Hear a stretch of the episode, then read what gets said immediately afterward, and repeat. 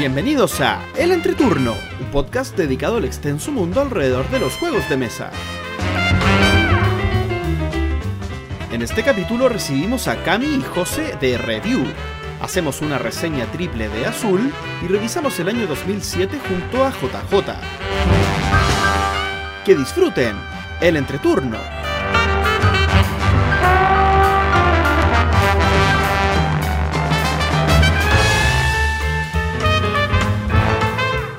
Hola, ¿qué tal amigos? Mi nombre es JP Gloria. Y yo soy Axel.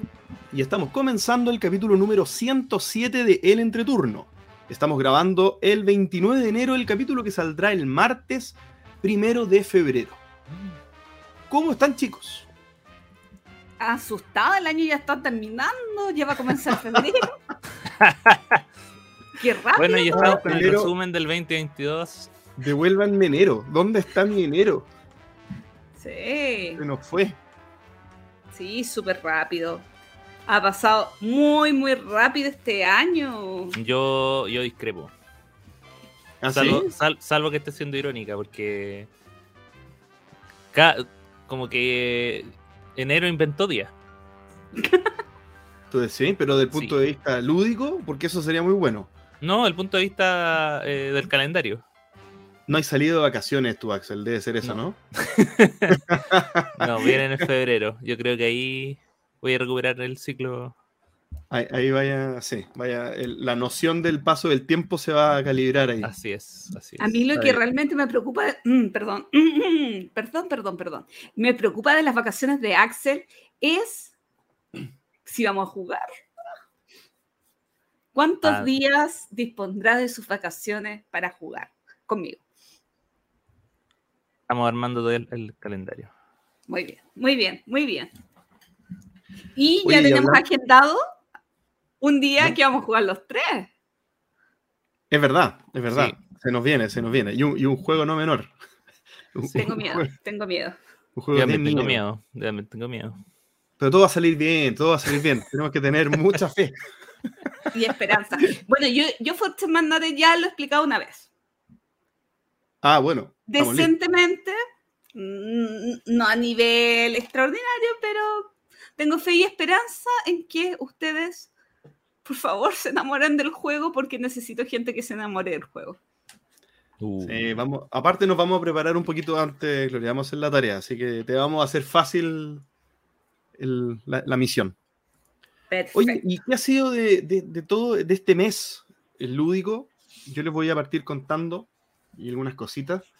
Primero les voy a contar un poco de, algo que no es jugar propiamente tal. O sea, ni siquiera propiamente no tal, o sea, no es jugar. Eh, y es que em, el día viernes de la semana pasada comenzamos con, con eh, Pancho una sección en YouTube que se llama Entremes, donde estamos conversando de distintos temitas. En esta oportunidad, en la primera oportunidad, este primer capítulo, eh, hablamos de, hacer un bistró. Obviamente fue eh, en torno a la creación del entreturno bistró. Y la idea es que se hagan capsulitas que, que- que puedan ser de duración variable entre 20 minutos, 60 minutos, dependiendo de cómo se va enganchando uno en el tema. Vayamos desarrollando solamente un tema por cápsula. Bien. Y la idea también es que ustedes participen. Vamos a hacerlo en formato YouTube y siempre grabado en vivo, así que la idea es que ahí se vayan metiendo. ¿Ya? Eh, y quería contarles que este fue. ¿Mm? No, que yo estoy muy contenta porque estás cumpliendo un propósito para el 2022. ¡Ujú! Sí, hay que partir, hay que comenzar con el pie derecho, si no después uno procrastina toda la vida y no hace nunca las cuestiones. Eh, no, pero y quería contarles que cómo fue la experiencia, fue, fue rara, no les recomiendo el primer capítulo. no, bueno, si, si nos tienen cariño, eh, véanlo y ahí eh, aceptadas todas las críticas, pero, pero vamos a ir ahí calibrando la manera en que, en que hacemos este, esta sección, que obviamente la hacemos con harto cariño. Oye, contarles que jugué algunas cositas. Em, retomé una campaña de frutas fabulosas. No me acordaba lo Uh. mucho que, me- que disfrutaba este juego. ¿ya? Frutas Fabulosas es un juego que tiene el sistema de, de fábula. Ese es un juego de Friedman Fries que tiene el sistema de fábula que es no sé si el sistema de fábula es específicamente que el juego tiene memoria y va como evolucionando con un mazo de cartas. Creo que, Mm. creo que eso es el sistema de fábula porque Sí. es el único que he jugado. Eh, pero, pero es eso, en el fondo es un juego con posicionamiento de trabajadores que en verdad es movimiento de trabajadores, porque cada uno tiene un trabajador que va moviéndose de lugar en lugar. Y el tablero está dispuesto por seis o más cartas que son animales del bosque. Entonces tú tienes que ir yendo a buscar los favores de los animales, pero también cada animal está guardando un puestito de fruta, de, perdón, de jugos de fruta, ¿ya? Y tú tienes que ir juntando distintas frutitas que vas eh, recolectando de un mazo de cartas de frutas y cambiándolas por jugos de fruta que la receta está en cada uno de estos animales que también tiene como guardada esta receta, ¿ya? El primero que, dependiendo del número de jugadores, el primero que junta una cierta cantidad de jugos de fruta gana. El juego es eso, es súper simple. Y la magia está en que los animales tienen eh, distintas habilidades. Entonces, uno cuando se posiciona en un animal, puedes robar dos cartas, puedes quitarle una carta a, una, persona que también está jugando. Si tienes eh, menos de tres cartas, puedes robar hasta tener tres cartas. Y hay 59 animales diferentes. ¿Qué es lo que pasa? Cuando tú compras un- una fruta, un jugo de fruta, robas una carta del mismo animal que está puesto en el tablero. Hay cuatro animales solamente de cada, de cada tipo. Bien, hay cuatro ejemplares de cada animal. Y cuando, y cuando tú robas cada jugo, cada animal, tú robas una carta nueva del mazo de fábula. Entonces siempre van apareciendo nuevos animalitos. ¿ya? Y cuando tú guardas el juego, dice ya no quiero jugar más, jugamos, no sé, el juego súper corto, jugamos cuatro veces, ponte tú. Ya. Y después lo sacas otro día y vuelves a jugar, el juego se acuerda de cómo queda. Y tú juegas con los animales que ya han ido apareciendo en lo sucesivo. Y hay algunos animales que se empiezan a extinguir, que ya, no, que ya se van del bosque, porque te comiste todas las cartas como jugos de, fruta. Entonces el, ju- el juego mantiene las mecánicas igual de simple, pero el juego varía por toda la vida útil que tú le quieras dar al juego. Toda la rejugabilidad que tiene el juego va evolucionando, va cambiando porque las dinámicas de, lo- de los animales van cambiando también. Es súper interesante, eh, es un juego muy liviano, es este, este tipo de juego que yo le llamo como feel good game, como me siento, me relajo y el juego casi que se juega en piloto automático, pero tampoco de, de- de no tomar decisiones. O sea, tú tienes que tomar decisiones, pero son súper relajadas y súper amenas.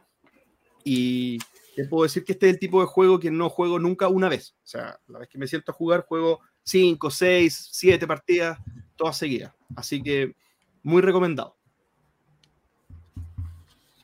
¿Ninguna pregunta? No, ¿Qué pasó? ah, yo tengo ganas de jugar frutas fabulosas de verdad. Yo he jugado Yo- como cuatro. ¿Cómo se diría? Cuatro Campaña.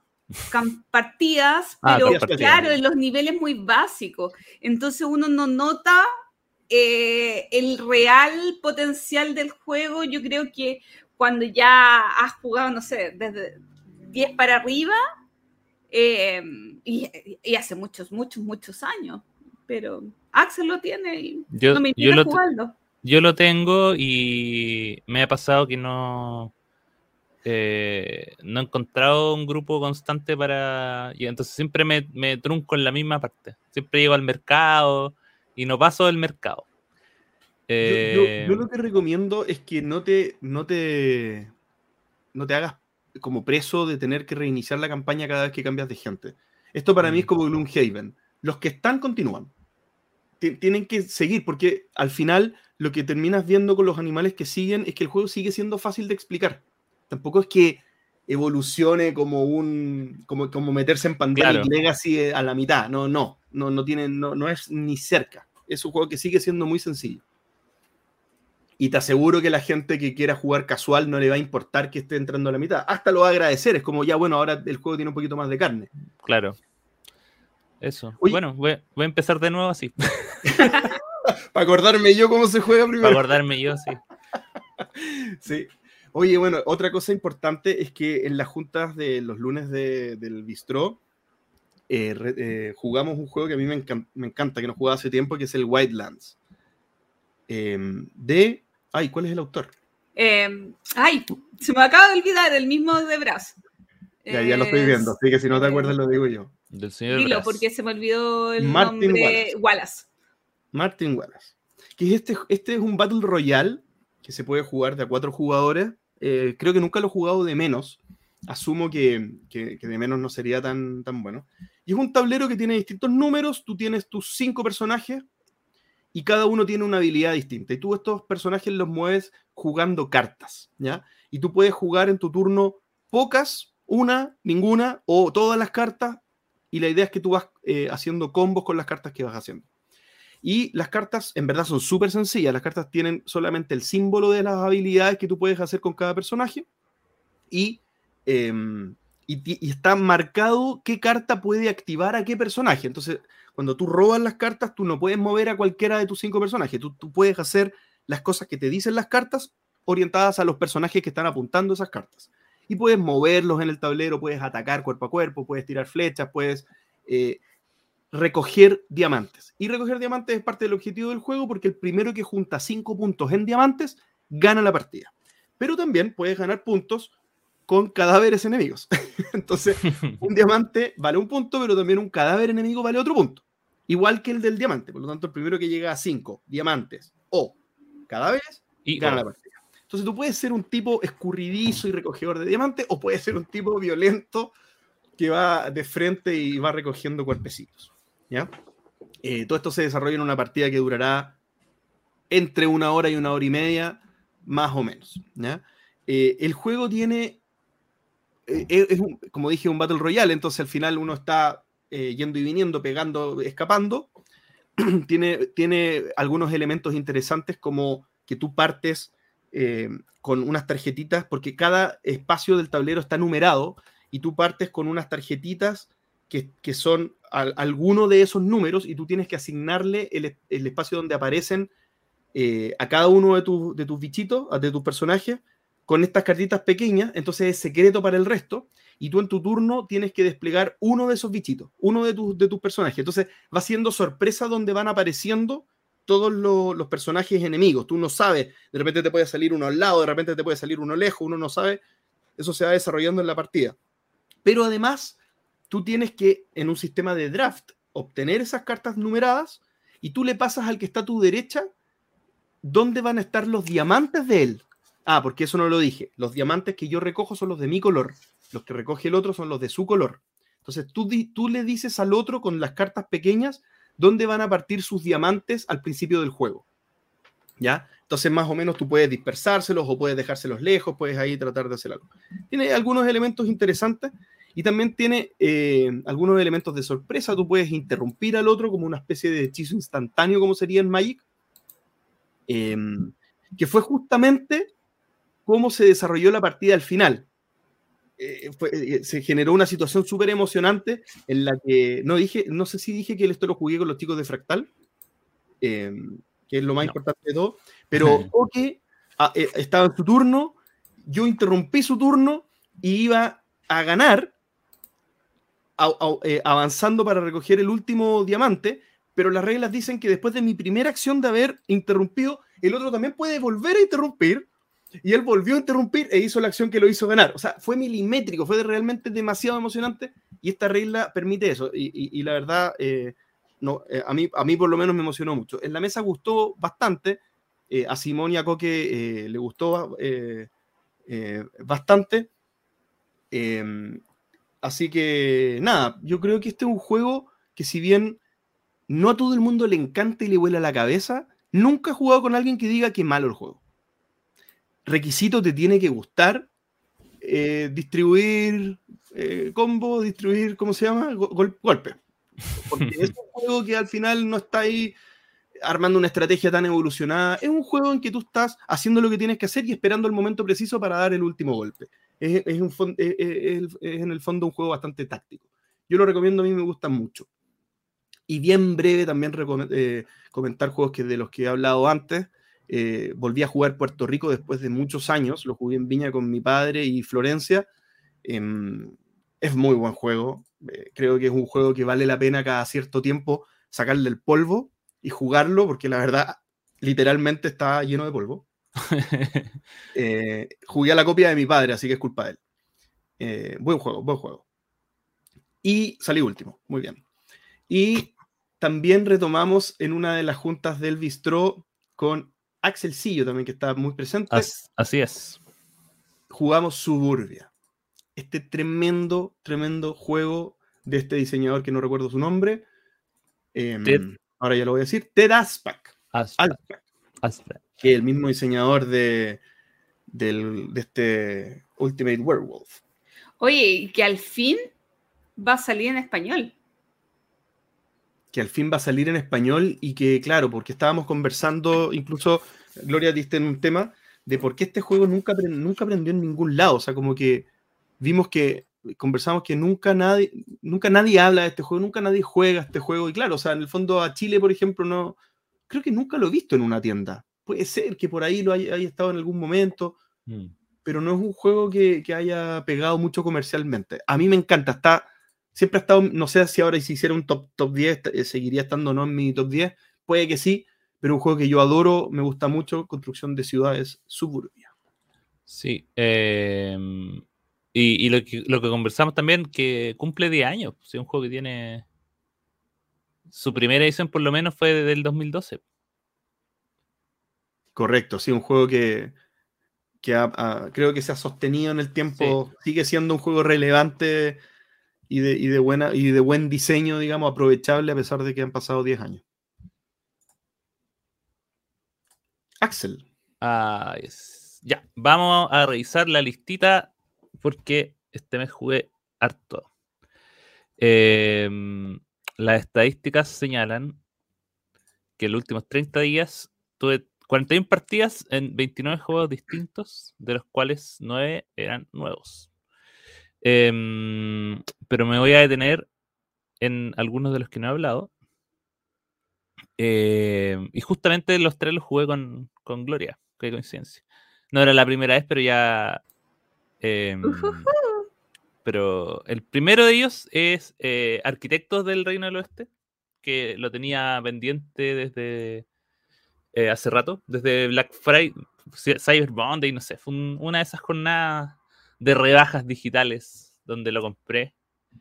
Em, y no había tenido el tiempo de estrenarlo por motivos pandémicos y, eh, y un día dije, ya, se juega, se juega. Partí jugando el, solitario como para aprender a, a, jugarlo bien y, y después jugué unas partidas digitales y después jugué otra con, con Gloria.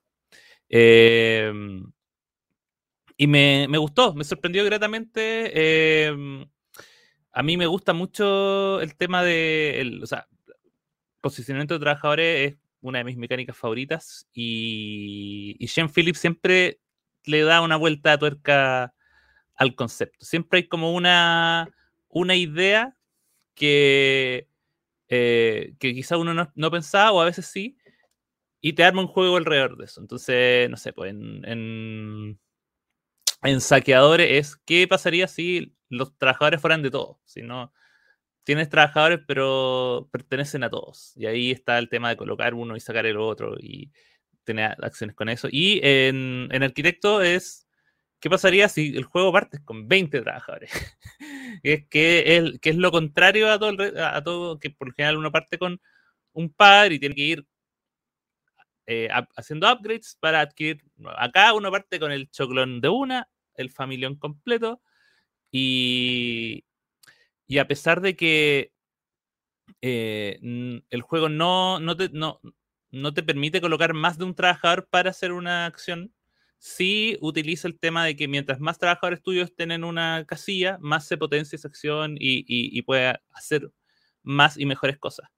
Eh, entonces, al final la partida termina siendo un montón de grupos pequeños tuyos de- desplazados en el tablero eh, con la em, posibilidad deliciosa de poder capturar a tu a los personajes del rival o los tuyos para recuperarlos y poder mandarlos a la cárcel y, y con no ni siquiera tanto es con el afán de yo al principio pensaba que esa era una mecánica que está hecha como para molestar como muy agresiva pero en realidad igual es una mecánica eh, que uno hace por su bien. O sea, yo la mayoría de las veces que capturaba y enviaba gente a la cárcel era porque necesitaba dinero.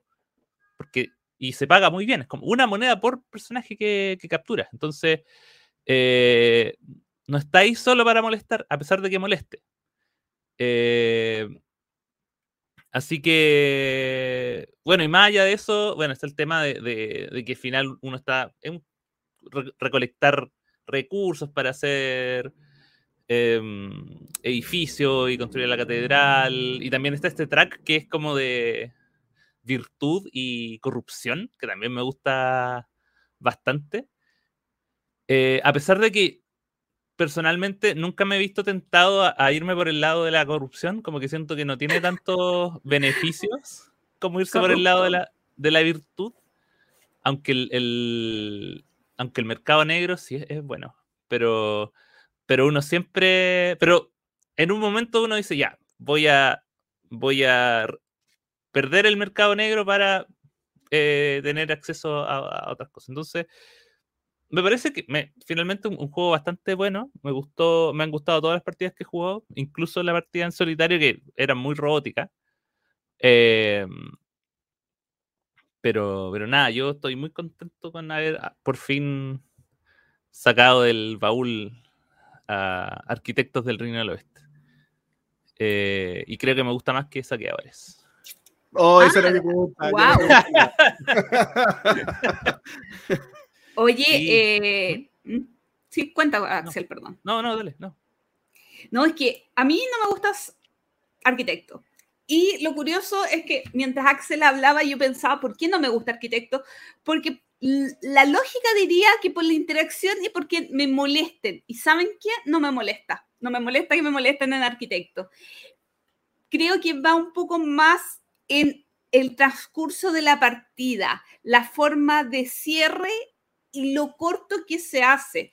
Como que siento que no alcanzo a generar un motor, como que no me gusta sacar cartas que, que te generan un motor, no siento que hay tan pocos recursos para hacer que no me motiva generar el motor en carta y que el juego al final termina siendo tan corto que, que no, me, no, me, no me rinde. Y, y yo creo que eso, ah, y la poca cantidad de puntos de victoria, que eh, debo decir que hay muchos... Eh, eh, esto parece como, como la tontera de recibir un premio, o sea, como el punto de victoria. Yo necesito más puntos de victoria, yo necesito sentir la, la que conseguí más logros y como estos juegos que entregan muy pocos puntos de victoria y que son casi una carrera, porque el término del juego lo determina, eh, se puede acelerar por, la acción de los jugadores, terminan dejándome con un gusto raro. Puedo jugarlo, sin ningún problema, pero no me otorga la felicidad que ando buscando. Oye, es eh, eh, increíble, lo, porque las mismas razones que tú estás dando, Gloria, son las razones que yo amo de este juego. Que justamente como porque lo que, lo, que tú dices, Axel, de que tú partes con todo el familión de trabajadores, muchos, muchos trabajadores, pero los trabajadores también tú los vas mandando al exilio en esta como lugar donde tú los dejas perpetuamente. Mm. Entonces también encontrar el momento justo en el que empieza a convenir quedarte con menos trabajadores, porque al principio del juego tener muchos es llenarte de recursos, como acelerar la máquina económica al principio, pero ya desde la mitad del juego uno está pensando, ya tengo que empezar a deshacerme de estos trabajadores, pero si me deshago de mucho y me los encarcelan, quedo atrapado. E, e, es una tensión que finalmente es como de, escasez, que, me gusta en este tipo de juegos. Creo que es justamente lo que a mí me gusta. Sí, e, es un juego que eh, es muy interesante porque a pesar de que, em, de claro, viene con mucho, mucho potencial de, acciones de trabajadores eh, y es partes con 20 trabajadores, eh, siempre hay algo que te va a faltar como que el juego de alguna manera se encarga de que hoy me, me, va a faltar el oro, que, es más complicado de, de, hace que se genere dos turnos.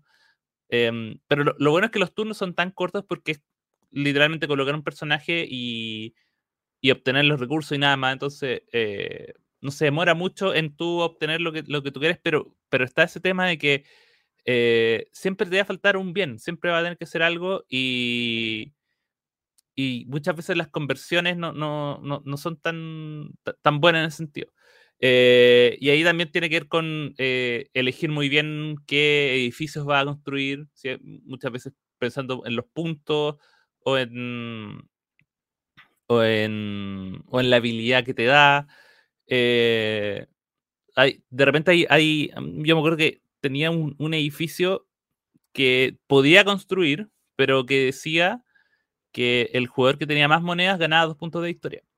Y yo, y yo ya, cuando la tenía, yo vi, no, no, no, no voy a ser el que tiene más monedas. Entonces, construir este edificio, por, por más que tenga los recursos para hacerlo, eh, no, me va, no me va a rendir. Entonces decidí descartarlo y construirlo a la, a la catedral en vez de, de, bajarlo. Que eso también es lo otro, porque cuando uno construye, puedes construir para construir a la, a la catedral, que sí es una carrera, versus construir tus propios edificios. Eh, que, y, y, y, la gracia está que, claro, las, los primeros niveles de la catedral son súper pocos puntos. O sea, es casi anecdótico.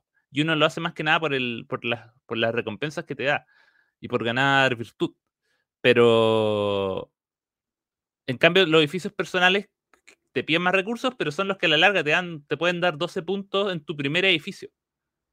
Y en un juego con pocos puntos, estamos hablando de que la partida que hicimos, ¿cuánto hicimos? Como 50, entre los 50 puntos el ganador. Entonces, hacer 12 puntos es como un quinto del camino. Según yo, mucho menos.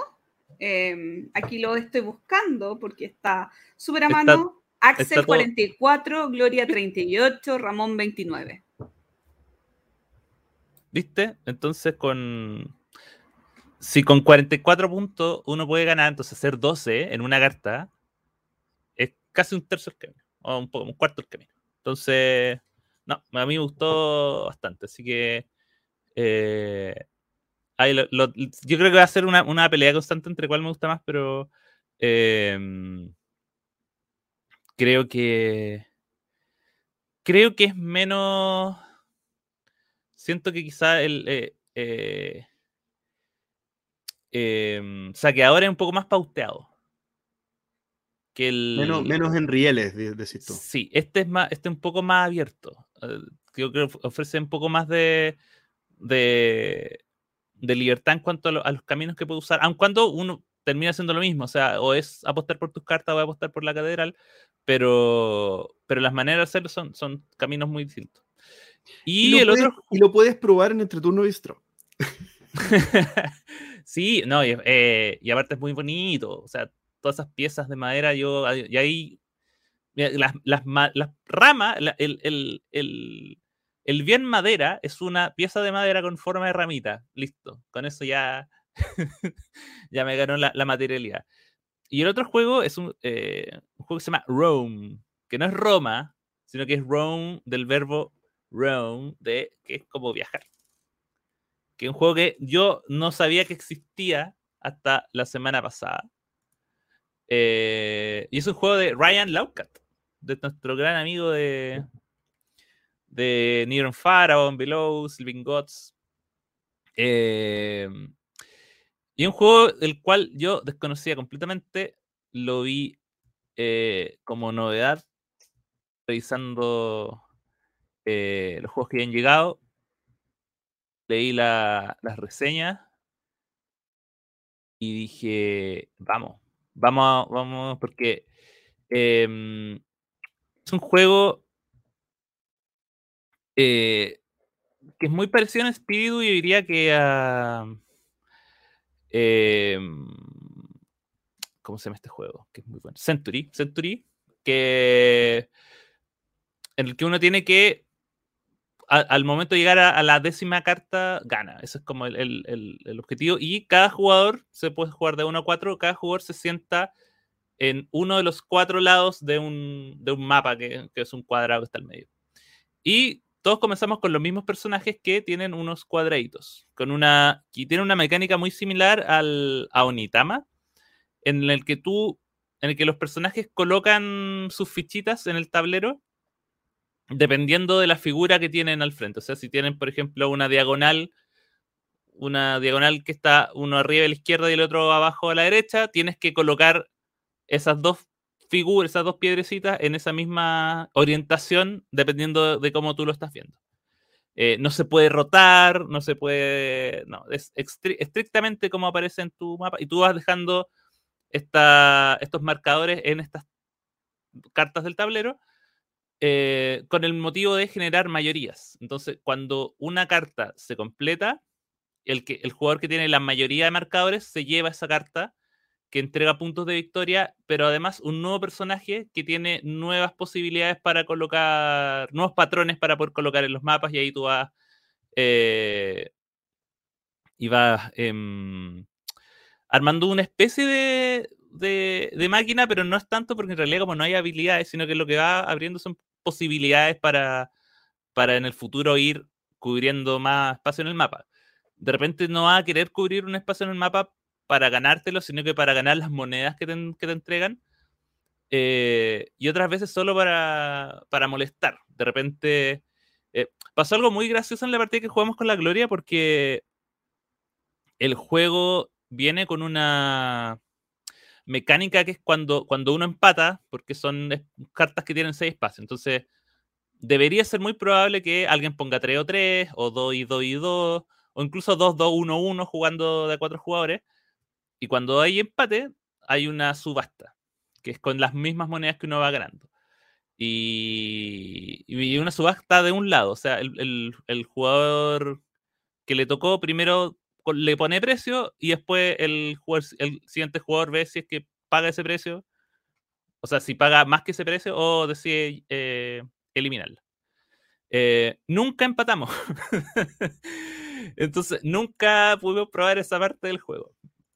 Eh, pero por otro lado, igual fue bueno porque en el fondo, cuando uno cerraba una, carta, se la llevaba. Pero muchas veces también estaba, se dan los casos de que queda un espacio y uno trataba de evitar que cerrar ese espacio para que, si no era en un movimiento tuyo, ibas a lograr que un jugador se diera una carta. Entonces era, prefiero que ese jugador pierda su turno gastando un cuadradito para llevarse su carta en vez de, Y eh, es un juego que fluye súper rápido y viene con un módulo que es avanzado, pero que yo partí jugándolo al tiro sin decirle a la gente que era el módulo avanzado. No hiciste trampa. es que creo que, que, es que, de hecho, yo creo que Gloria me va a estar de acuerdo, que es el tema de los artefactos, que al final del, del, juego también, o sea, al final del turno, uno puede gastar sus monedas para comprar artefactos que te dan poderes y eh, puntos de victoria. Eh, y yo creo que es, es, una cosa tan sencilla que no entiendo por qué está fuera del juego base. No entiendo por qué te lo venden como, oye, juega este juego avanzado Quizás por la escasez de las monedas, Axel. Sí. Porque, claro, las monedas, nosotros no usamos la subasta, mm. ¿ok? Pero las monedas nosotros las ocupábamos para comprar artefactos. Entonces, si hubiera habido una subasta, no íbamos a tener plata. Entonces, quizás por, eh, el, por, ir como la administración del dinero, al principio solamente enfocarla en la, en la mm, dinámica de la subasta y después ya, subasta objeto. Quizá. No me parece, no me parece, no me parece. Hay que ir con todo, ¿no? Yo creo que, yo creo que la, el, el tema del artefacto es tan sencillo de explicar y no hace que se demore nada. Y es colocar una fichita al, al lado. Es como. Yo creo que si, si van a jugar este juego, eh, jueguen, o si lo quieren probar, pruébenlo al tiro con los artefactos. No, no, es nada, no afecta en nada eh, el juego en sí. Eh, me gustó harto, tiene una buena... Eh, bueno, obviamente las ilustraciones, son, muchos de los personajes son, vienen este, del universo de Neon Far y todo eso, así que es muy parecido a lo, a lo, que van a, a, lo que se ha visto. Es un juego súper liviano, yo lo encontré bien entretenido y, Um... Ah, y lo otro que, que, bueno, este es un juego que es del 2019. Yo, un juego que de verdad no había, eh, nunca lo había tenido en cuenta, pero sí me sirvió para ver que esta mecánica de tapar cartas y de colocar eh, fichas, eh, marcadores en cartas que están colocadas una al lado de otra, incluso pudiendo atravesar, es una mecánica que después él utilizó en Sleeping Gods. Entonces esta era como la prueba. Como. él dijo en un momento, hoy se me ocurrió esto, ya lo voy a probar. Y después, cómo funcionó, cómo hizo un juego, hizo para probarlo, sacó un juego nuevo, una, una cosa poca.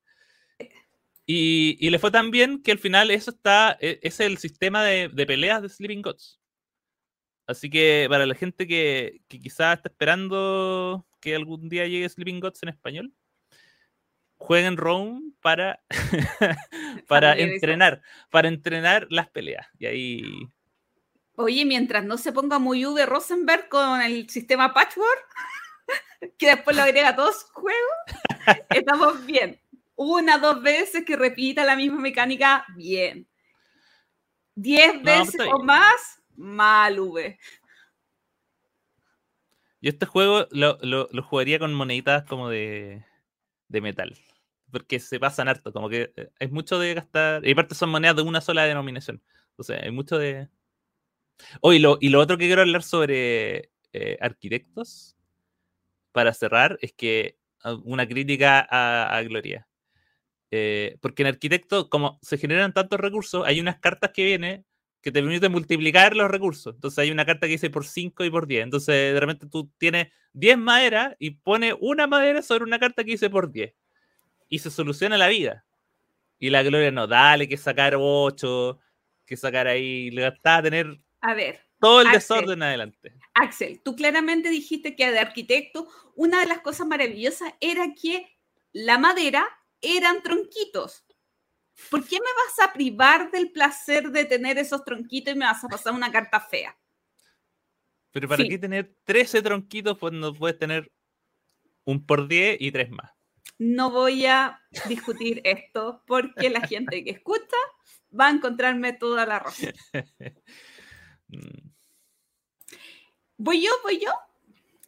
He tenido varias, bueno, he tenido muchas sesiones de juego. Este mes jugué 53, par- al menos 53 partidas, dos estrenos y 32 juegos diferentes, quedando algunos días de este mes, porque juego hoy y juego el lunes. Maravilloso. Eh, eh, tuve varias jornadas de juegos interesantes. Primero quería en el capítulo anterior del entreturno, yo les conté que jugué con mi sobrina hijada, la Francisca, que ahora, y les contaba que se venía a vivir a Santiago, ahora va a vivir en el mismo edificio que yo. Y cuando vino, Oye, pero ese edificio. Sí, y cuando vino, sí, eh, jugó con nosotros, jugó con Latini y con Diego. Y eh, fue una experiencia muy agradable, especialmente en un juego que quizás a, Axel no le gusta mucho, hay que decirlo, pero tú, Yo sé cuál pero, ¿sabes cuál es? ¿sí? ¿Cuál? La morada maldita. No, no, no. Ah. Es eh, oye, se me olvi- eh, Sherlock, los Sherlock, los Q, estos juegos de investigación de mazo muy cortito. ¿Por qué? Porque la Fran nunca ha jugado, o sea, no ha jugado mucho, entonces que- quería probar cómo era el trabajo en equipo entre los cuatro jugando un juego de investigación y funcionó impecablemente. Eh, a pesar de las diferencias de rango etario, de conocimiento en juegos de mesa, de, que nunca habíamos jugado eh, los cuatro un juego cooperativo, de hecho, ni, con suerte con Latini jugado colaborativos, entonces fue muy curiosa la experiencia y muy agradable, jugamos otros jueguitos más livianos, pero ahora que va a vivir en el mismo edificio y que le gustaron los juegos de investigación, parece que tengo un nuevo grupo, parece. Eh, ¿Qué otras cosas comentar? Por ejemplo, eh, tuve varias jornadas, fui a ver a una amiga que no veía hace siglos y estuvimos jugando muchos juegos de a dos eh, mientras teníamos un bebé en brazos. Fue un poco complicado, pero fue una experiencia buena. Tuve una experiencia un poco traumática jugando juegos de mesa este mes, muy traumática, pero ya que los involucrados son gente conocida, mejor me quedo callada. Incluso temí el, me cuestioné qué tanto estoy abierta para jugar con gente que nunca he jugado juegos de mesa. Eh, que creo que da para un buen tema de la semana alguna oportunidad. Me cuestioné, creo que ya no voy a jugar más con desconocidos. Y Uh, Después fui a jugar de nuevo con desconocido y lo pasé muy bien. Saludos a Álvaro, que un auditor que, que me recibió en su casa y que jugamos una partida de El Dorado muy entretenida, aparte de, de- de otros jueguitos. Otra experiencia traumática de mi mes, la partida de Foot Magnate, juego que adoro, con mi grupo habitual de los lunes. Lo odiaron, lo odiaron. Necesito nuevos amigos. Así que estoy en una campaña para Eh, conseguir oye, nuevos amigos. Aclarar, necesita sumar amigos, no cambiarlos. Para que no se asusten. Oye, pero, pero importante. Yo siempre les he dicho, eh, aunque suene feo, que eh, yo no voy a vender un juego porque a mis amigos no les guste. Yo creo que ese concepto de juego grupo dependiente no es que yo cambie el juego para mi gru- grupo, cambio el grupo para el juego. Suena un poco utilitarista, util- pero es Y lo es. súper... Y lo es, pero suena súper mal. Eh, a mí me encantó Footstep Magnate, así que voy a seguir buscando gente que le guste el juego y con, enseñando el juego, porque también la primera partida del juego es muy mala para jugadores nuevos, es muy castigador para jugadores nuevos, y es verdad. Pero hay que capacitarlos para después poder tener experiencias satisfactorias porque, wow, el juego lo amé. hay que hacer una inducción. ¿Cuándo es la jornada de inducción, Gloria, para Footing Magnet? El 11 de febrero, si no me equivoco, viernes 11 No, de pero, febrero. pero esa, esa es cuando vamos a jugar. Me imagino Ah. que la inducción tiene que ser antes. como Bueno, voy a hacer... con recursos humanos. ¿A ¿Cuándo, ¿Cuándo llega recursos humanos? De hecho, está todo recursos humanos dentro del juego y no es broma. Ay, pero fue un mes muy agradable en partidas y espero que, porque yo estuve 15 días en Puerto Montt, donde casi no jugué. Y haber llegado a 52 partidas en un mes donde la mitad del mes casi no jugué, es maravilloso. Y lo último, sobre la jornada con Axel, solo decir que Axel es mi jugador favorito y que disfruto muchísimo cuando no tengo que em, ser la persona detrás de em, la explicación, donde siento que eh, ya no soy la anfitriona de mi propia casa, porque Axel toma ese rol y, y- y me hace a mí disfrutar muchísimo más las partidas. Eh, Lucky, ¿cómo se llama Lucky?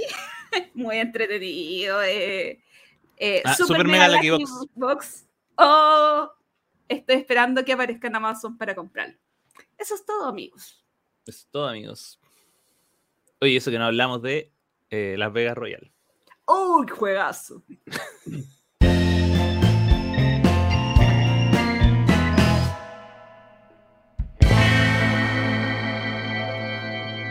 La entrevista.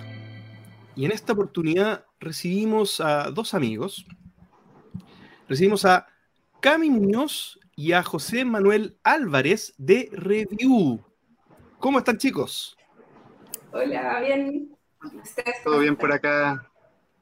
Muchas gracias por la invitación. No, por favor, chicos, muchas gracias a ustedes por haber estado con nosotros hoy día. eh, día sábado, día de descanso, pero estamos acá entrevistándolos, molestándolos. Bienvenidos. Está bien, está bien. Felices. Oye, a mí sus caras me parecen conocidas. No sé. Sus voces también. Sí. Como Deberíamos- que eh, creo que los he visto en alguna otra parte o los he escuchado en otro- algún otro capítulo del podcast, ¿o no? Sí. Puede Vamos a ir, ser. vamos a ir. ¿En- ¿Por separado igual? Son, Por son- separado, son nunca son habitués del podcast en varias oportunidades. Así que para partir, quizás pe- pedirles a ellos, eh, Cami, eh, José Manuel, que se, que se presenten. digamos. Para los que viven debajo de una roca y no, no se acuerdan de ustedes, ¿quiénes son ustedes? Ya, dale, dale José. Yo, bueno, ya. Yo soy la Cami y eh, he diseñado algunos juegos. Eh, Corruptia, Platex, se vienen algunas cosas entretenidas, ahí después lo podemos conversar, pero, eh, y eso. y bueno, yo soy José Manuel. yo soy José Manuel, soy parte de Fractal Juegos y ahora también estamos acá presentando un nuevo emprendimiento, proyecto con la Cami, que hemos sido muy amigos último, los últimos años, pero no teníamos nada en conjunto y esto es como lo primero que nace ahí, que ha sido hermoso, que es Review Juegos la razón por la que venimos hoy día. Y me diste el pase absoluto para hacerte la primera gran pregunta de rigor, José Manuel y Cami. ¿Qué es Review Juegos? Bueno, Review es una plataforma online, primero que nada, especializada en juegos de mesa, pero donde lo que, más, lo que más vas a encontrar ahí van a ser reviews, como dice el, título de, la página, de juegos de mesa, ¿no? Eh, una página que de partida sirve como una gran base de datos de juegos porque hay información de más de 500 juegos actualmente ahí que llegan al mercado nacional, pero además de ver los típicos datos que también uno puede encontrar en la Board Game Geek, acá, eh, aparte que está en español, vas a encontrar principalmente recopilación de los diferentes reviews que hay de estos juegos, ya sean reviews de medios nacionales, que es donde hay mayor participación actualmente en review, pero también de algunos, hay recopilación de medios internacionales como de Dice Tower, Prado Run Through, también está incorporado hace muy poco Jamie Stigmeyer, eh, que, también tiene su canal de YouTube donde hace crítica. Y lo que hace un poco este sitio es como agrupar eh, todas estas críticas que andan rondando en diferentes medios, en diferentes partes, en un solo lugar. Oye, ¿y cuál, cuál es el propósito? ¿Qué, qué persiguen? ¿Qué buscan con, con, esta, con esta iniciativa?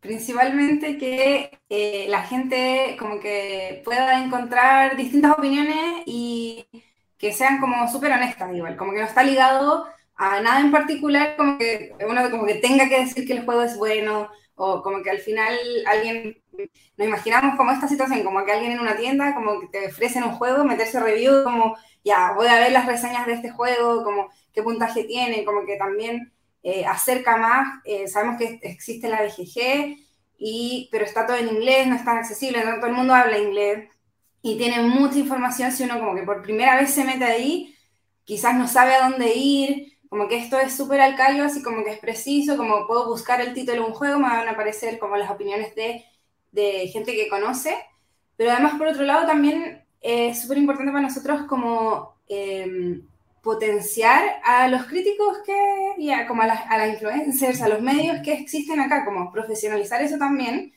porque tenemos como un montón de gente que son, son así bacanes y saben mucho, como que también aquí podemos encontrar eh, todo, todo ese conocimiento que tienen y, ese, y como al final también como valorar ese trabajo que hacen, que muchas veces como no es remunerado y es como por puro amor al arte. Claro, porque quizá ahí para ir completando lo, de la respuesta anterior de José Manuel, yo entiendo que acá los que conforman los puntajes son solo reviewers seleccionados por ustedes. Entonces aquí se elimina este, este ruido de, que hay en la BGG de gente que puede como bombardear con notas ficticias, bots o cosas así. Entonces la honestidad se materializa bien directamente en eso. Es así, ¿no? Sí, así es. Es que, claro, Review está pensada como una plataforma exclusiva de, reviews de medios eh, acreditados, como se dice, ¿no? Y pasa mucho que una de las críticas que hay para la, dentro de la industria, la BGG, que muchas de las notas que hay del ranking que está conformado se ve mucho al hype de los juegos que generan tanto en Kickstarter. Hay juegos que están en Kickstarter en desarrollo que nadie ha jugado, pero ya tienen 8.8 de nota, ya, ya están dentro de los más populares porque como dices tú, existe ese ruido que, que, no se filtra en esa, en esa, plataforma, pero porque también es una plataforma que está orientada a otra cosa, eh, está más orientada a recopilar eh, datos del juego, también a, a, copilar eh, notas, pero de los usuarios de los juegos, es una, una plataforma especializada a eso, a, que los usuarios puedan rankear los juegos, pero es tan particular, es la gran diferencia que es recopila pero que son de medios y críticos especializados. ¿ya? Eh, es un poco la función que cumplen eh, otras plataformas en otras industrias, como lo es Metacritic para el cine o Rotten Tomatoes, hartas de esas plataformas para la música, para los videojuegos, pero que sentíamos que en el mundo de los juegos de mesa no existían. Y de alguna manera ahí encontramos que estaba ese, eso que se debía, porque ya era una industria súper incipiente, muy posicionadas, muy posicionadas también en Chile, y de alguna manera faltaba un poco esa plataforma que, que agrupara y que se especializara solo en eso. Oye, ¿y esto está dirigido a los jugones, a todo el mundo? ¿Quién es el público objetivo de Review? En verdad, o sea, principalmente jugones, pero eh, eso como que no, no, no, es excluyente, porque al final eh, también lo pensamos para gente que esté recién como, como igual es una plataforma súper sencilla, entonces alguien que recién eh, jugó quizás su primer juego, no se puede como calificar jugón, no sé, pero que vaya a alguna tienda y le ofrezcan o le regalen, no sé, como que igual hay un acercamiento que es súper sencillo de usar, entonces al final literal es buscador y con el título. También si, si no conoces de juegos, nada de juegos, tenemos varias secciones que están orientadas a, ese público como artículos, eh, los juegos más vendidos en Chile, tenemos lanzamientos destacados de los juegos que van saliendo ese mes y que al final está, está alimentada como en tiempo real de los juegos que van llegando acá a Chile y que también es importante porque al final no, no está como eh, no sé, de repente la, la BGK hay juegos como de todo el mundo y es como, oh, qué buen juego, y es como, aquí no lo venden. En cambio, esto está orientado como al público de acá. Así es. Vale, vale, claro, porque... Y en, en, en ese sentido, eh, porque a, a, mí me pasa muchas veces que eh, de repente voy a, a, las tiendas y me pongo a escuchar, me pongo, porque uno uno, uno va siempre con la. Yo, yo soy siempre de ir con la, con la mente lista como cuando voy al cine, yo sé qué película voy a ver, no, no soy esa gente que dice, oye, ¿qué tal la cartelera? Y decían allá, no sé cómo pasa eso, no sé cómo lo hace esa gente para existir, para no planear sus vidas. Eh, pero yo realmente voy y me pongo a escuchar y eh, los mismos, eh, la misma gente que está ahí, eh, como que le dice a la gente que está ahí, oye, mira, eh, está la BGG, puedes revisar como los puntajes para que los mismos comparen. Eh, y en, ese sentido, ¿cómo, cómo, ¿cómo han pensado ustedes, o no sé si por ejemplo han hecho trabajos con tiendas para que el, referente que se diga, el que el vendedor al momento de, de, quizá recomendarle a alguien nuevo es como, mira, tengo esta, está este sitio se llama Review que está en español y que tú puedes ver para, para tener esa, esas recomendaciones? Sí, eh, es súper buena tu pregunta y, lo que ves porque finalmente, claro, primero que nada, informarle a la gente que Review actualmente está en una fase de piloto todavía, una plataforma que, se, que recién se está construyendo y probando si es que funciona, pero hay hartas cosas que se están haciendo. De hecho, justamente eh, esta semana se, se, mandaron a imprimir algunos artículos promocionales para dejar en tiendas, para que en las tiendas esté eh, el tema de review ahí a la, a la mano, o sea, de, que exista esa posibilidad de que los vendedores, como bueno, no te quedes solo con mi opinión, acá hay una plataforma en que están estos juegos, a empezar a hacer ese trabajo como directo con las tiendas con las que ya hay colaboración, porque por algún, por otro, por otro lado, Review tiene esta recopilación de datos también de los juegos más vendidos, y en ese sentido esa comunicación con las tiendas ya existe porque está esa alianza, de hecho hay espacio publicitario para las tiendas en la plataforma, y estas mismas tiendas también es donde nosotros queremos eh, empezar a hacer este trabajo fuerte de campaña, de que Review se posicione para el comprador que no cacha muchos juegos de mesa y que menos cacha la BGG porque se mete y se pierde en ese lugar, ¿no? Eh, es un poco, se está trabajando a eso, todavía no se llega a lo esperado porque, como les decimos, está en una fase de, piloto todavía, preparación, pero un poco hacia allá apuntan las luces y cuando hablamos del público objetivo, es también no solo el público que va a las tiendas, sino que el público que busca regalar algo, de hecho, no sé, uno siempre que se compra algo en, en, en la web, lo que sea, cualquier tipo de artículo, no necesariamente un juego de mesa, siempre está buscando información, la valoración que tiene el usuario, la idea es que esto de alguna manera venga a ayudar y suplir esa falta que hay actualmente, que esté concentrado en una sola página, que esté en español, que sea de fácil eh, acceso y de fácil navegación. Y eso es un poco el trabajo que se viene fuerte en los próximos meses, que es eso de posicionar review, principalmente en las tiendas. Sí, no, y lo, y lo otro también, o sea, y quizás no solo en las tiendas eh, físicas, sino que también otra cosa que se ha hecho mucho ahora, sobre todo en pandemia, el tema de las compras eh, digitales y, y quizá también ver una forma de, de, de, integra de integración de que quizá las tiendas que, están que, tienen esta alianza o las que quieren hacerla poder contar quizás con el con el puntaje de review como un como un elemento más que puedan agregar al sitio para decirme oye este juego mira ah Parece que hay Sí. gente que le gusta. Bueno, de hecho, estamos inventando un- una nueva categoría en review. Al final no es una categoría, es como una especie de reconocimiento, Mm, que es el un sello review, que de alguna manera queremos empezar a implementar eh, tanto para tiendas físicas y online, que son los juegos que tienen cierta cantidad de críticas, en este caso tiene que tener mínimo 10 reviews, y que ese promedio que dé es sobre 80. Eso va a tener un sello como de review, de, de excelencia review. De alguna manera queremos también empezar a implementar, no solamente como pegando un sticker en los juegos que están en las tiendas, sino que también se dé este trabajo como en plataforma online, que esté reconocida en la misma página del juego. etc. Es- ese es como el formato de, de Rotten Tomatoes, que en el fondo, Claro. eh, donde no se ve la, la nota, porque claro, uno de repente dice, puede que tenga un 100, pero es porque una persona le puso un 100. Pero cuando hay mucha gente y ese promedio está sobre, ya te indica calidad. Entonces, Claro, en el fondo Sí, de sobre hecho- que harta Perdón, gente Cam. le nota. Lo que iba a decir es que la- ahí la Gloria va a sufrir con el, el sticker en el plástico.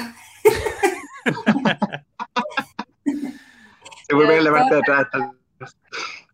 Claro, lo podemos O, poner o por puede ser removible, puede, puede ser removible para dejarlo más escondido por el lado una vez que No hay problema, yo me compro generalmente los juegos antes de que hayan reseñas, así que... Es verdad, es verdad, es verdad. Muy, muy bien. Ah, Entonces, voy más, bien. voy más rápido que ustedes, chicas. Solucionar el problema. Igual, Gloria, tranquila que el tema de los sellos review, hasta el momento hay solo cuatro juegos de todo el catálogo que están obteniendo el sello, así que no son tampoco tantos los títulos que estarían invadidos por este sticker. de algunas tiendas. toda la tienda. De hecho, ya ¿Es, es desde, secreto? no, desde la ¿Es próxima semana vamos a empezar a anunciar los juegos que, que tienen sello y también trabajar el tema de los stickers con las tiendas, como para que el, el juego Mm. mismo pueda tener el sello. Y ahí también la gente me imagino va a ir preguntándose como, ¿qué es review? ¿Qué es esto? Como, Claro. Tenemos la primicia entonces, muy bien. Sí, sí. Es real. Oye, Dale, dale. no, no, no, es que estaba, estaba mirando la página de review y, y los primeros, los últimos lanzamientos aparecía el Menino Desastre, por ejemplo, que, que no tiene plástico encima, que, eh, que es- y aparte es chiquitito, y yo decía, y con sello, pobrecito, no, va a quedar Pero pegado y... Pero puede ser en el, Eh, en el display, por Gloria. Bueno, Claro, sí, puede Ahí, ser, ahí puede buscaremos cómo, cómo hacerlo para no echar a perder el juego. La idea La mitad. Darlo a conocer, no a la mitad del. del, del-. Un sello de este porte para. Ay. Oye, quería preguntarles que, no- que nos contaran un poco del modelo de negocio de review. ¿Cómo, cómo se sostiene? ¿Cómo funciona eso? Bueno, es principalmente actual, en la actualidad, eh, porque estamos primero partiendo este piloto en Chile. Para Chile está contemplado que hay espacios publicitarios de venta dentro del sitio, pero no son espacios que se vendan a cualquier cosa, no, no es una publicidad que entre por AdWords, sino que va a ser espacio delimitado a, rubros que estén relacionados a los juegos de mesa. Tú no vas a encontrar nunca un espacio publicitario de una aspiradora, de un televisor plasma, no. La idea es que sea tanto para tiendas, para editoriales o para juegos eh, especiales que se están lanzando en esa época. La idea es que sea publicidad relacionada, que no sea tan invasiva, porque generalmente estos sitios muchas veces asusta a todos estos pop-ups que saltan. No, la idea es que sean banners que son fijos, que no, que no, que no ensucien la información que se ve, porque la navegación es súper importante como experiencia para el usuario. Y eso para partir, porque la idea después es empezar también a buscar otros modelos eh, paralelos que estén relacionados, que no necesariamente dentro del mismo sitio web, sino que son cosas como relacionadas a review. Pero así está partiendo más o menos el pilotaje. Y eh, un poco ligado a lo que decía antes, como también de la valoración de, de los medios, eh, nosotros lo que estamos haciendo es, o sea, to- obviamente estamos en piloto todavía, todo, pero de las ganancias, el 50% se reparte entre los críticos. Los medios que, que hacen los- las reseñas, como que también es es súper importante para nosotros que ellos como que tengan una remuneración, aunque quizás al principio sea poquito, lo que sea, pero también vaya como valorándose no solo como en palabras y como cosas y agradecimiento a su trabajo, sino que también de manera económica. Y sin importar lo- la- el, review, la nota del review, supongo yo. Totalmente no va ligado, de hecho va ligado a la cantidad de, reseñas que hacen, entonces como que hay un, porcentaje de un, pe- un peso, peso review le llamamos, que es como cuántas reseñas han hecho, entonces acá hay un porcentaje y eso se, se multiplica por el- las ganancias en el fondo que, corresponden como el- al pool de plata que entra para medios. Así Vale, que vale, pueden poner uno a todos los juegos y igual, igual se entonarán porque al final es, es su opinión, no, no tiene que ver con qué nota le pusieron ni nada. También como para dejarlo mucho más neutral y que se sientan con la libertad de decir lo que realmente opinan sobre un juego. Vale, genial. Oye, quizá pas- pasando ya a, a una parte más, más logística, quizá más de, de- de cómo fue el proceso de conformación, para que esto tuviera, eh, para que esto existiera. ¿Cómo, cómo fue el, el proceso de crear Review? Eh, es una buena pregunta. Y ahí me veo muy involucrado yo porque yo fui el que salió un poco con la idea. Eh, primero porque yo vengo de, de otra industria. Yo antes de trabajar en los juegos de mesa venía de la industria del cine, del entretenimiento de ahí, de la distribución de cine en particular. Y este tipo de plataformas eran como esenciales tanto para promocionar las películas, para buscar más información. Eh, yo les cité en, en delante dos plataformas súper importantes, que también cito una, el Axel, que es Rotten Tomatoes, Metacritic, que son súper importantes como sustento para promocionar los títulos que en ese momento me tocaba a mí estrenar en los cines. Y, me y ahora, desde el lado como el juego de mesa, desde el lado de la editorial, siempre sentí que, que faltaba un lugar donde encontrar eso. Como que actualmente la BGG era el único referen- referente y lo único que existía. Pero como les decía, es un- es una plataforma que está muy ensuciada como con, con este tema del hype, de los Kickstarter que están de moda, etcétera. Entonces no era tan representativo, eh, es más parecido al rol que cumple IMDB en el, en- en el mundo del cine también, que es esta página que también es, es súper una base de datos importante, que también tiene valoraciones de los usuarios, pero faltaba la parte como más especializada en la crítica y en, y en- en los reviews. Y desde ahí nació desde mi parte como eh, tratar de suplir eso y ver si me la... Yo, porque yo programé este sitio que estaba en pilotaje, yo que no cacho mucho tampoco sitios web, sí construí el sitio web de Fractal y cosas así, pero muy aprendiendo en el camino, con plataformas súper amigables, y dije, ya, voy a, voy a ver qué pasa, a ver si se puede hacer esto, si es muy difícil. Y resultó que no era tan difícil como para un piloto. Obviamente hay desafíos por, por delante en que queremos mejorar la experiencia del sitio, contratar algún programador más especializado en esto, porque como yo les digo, no vengo de ese mundo.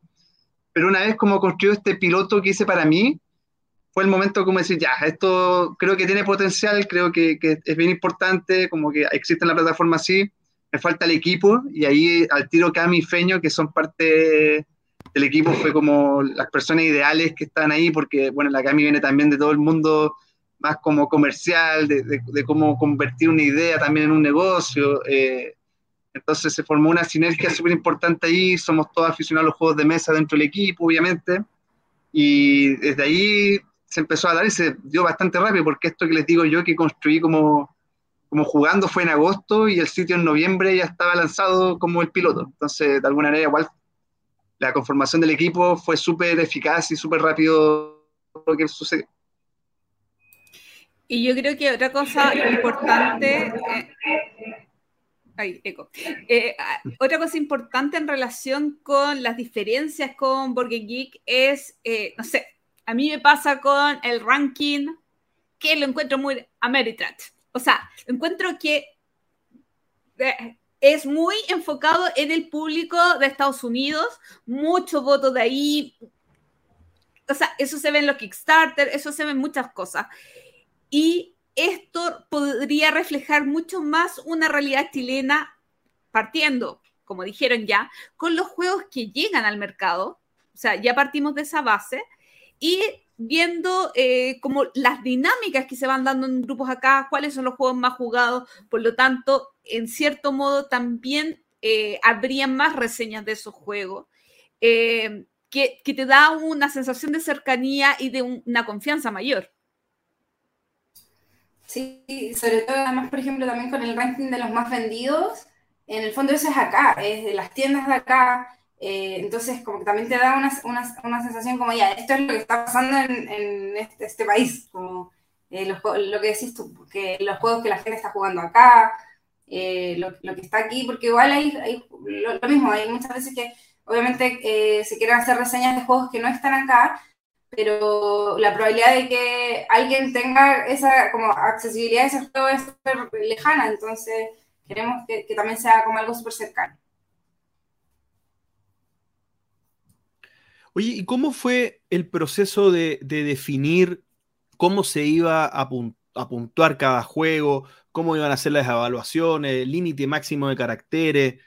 ¿Les costó ponerse de acuerdo? ¿Fue obvio? ¿Lo hicieron por alguna razón en particular? ¿Cómo fue todo eso?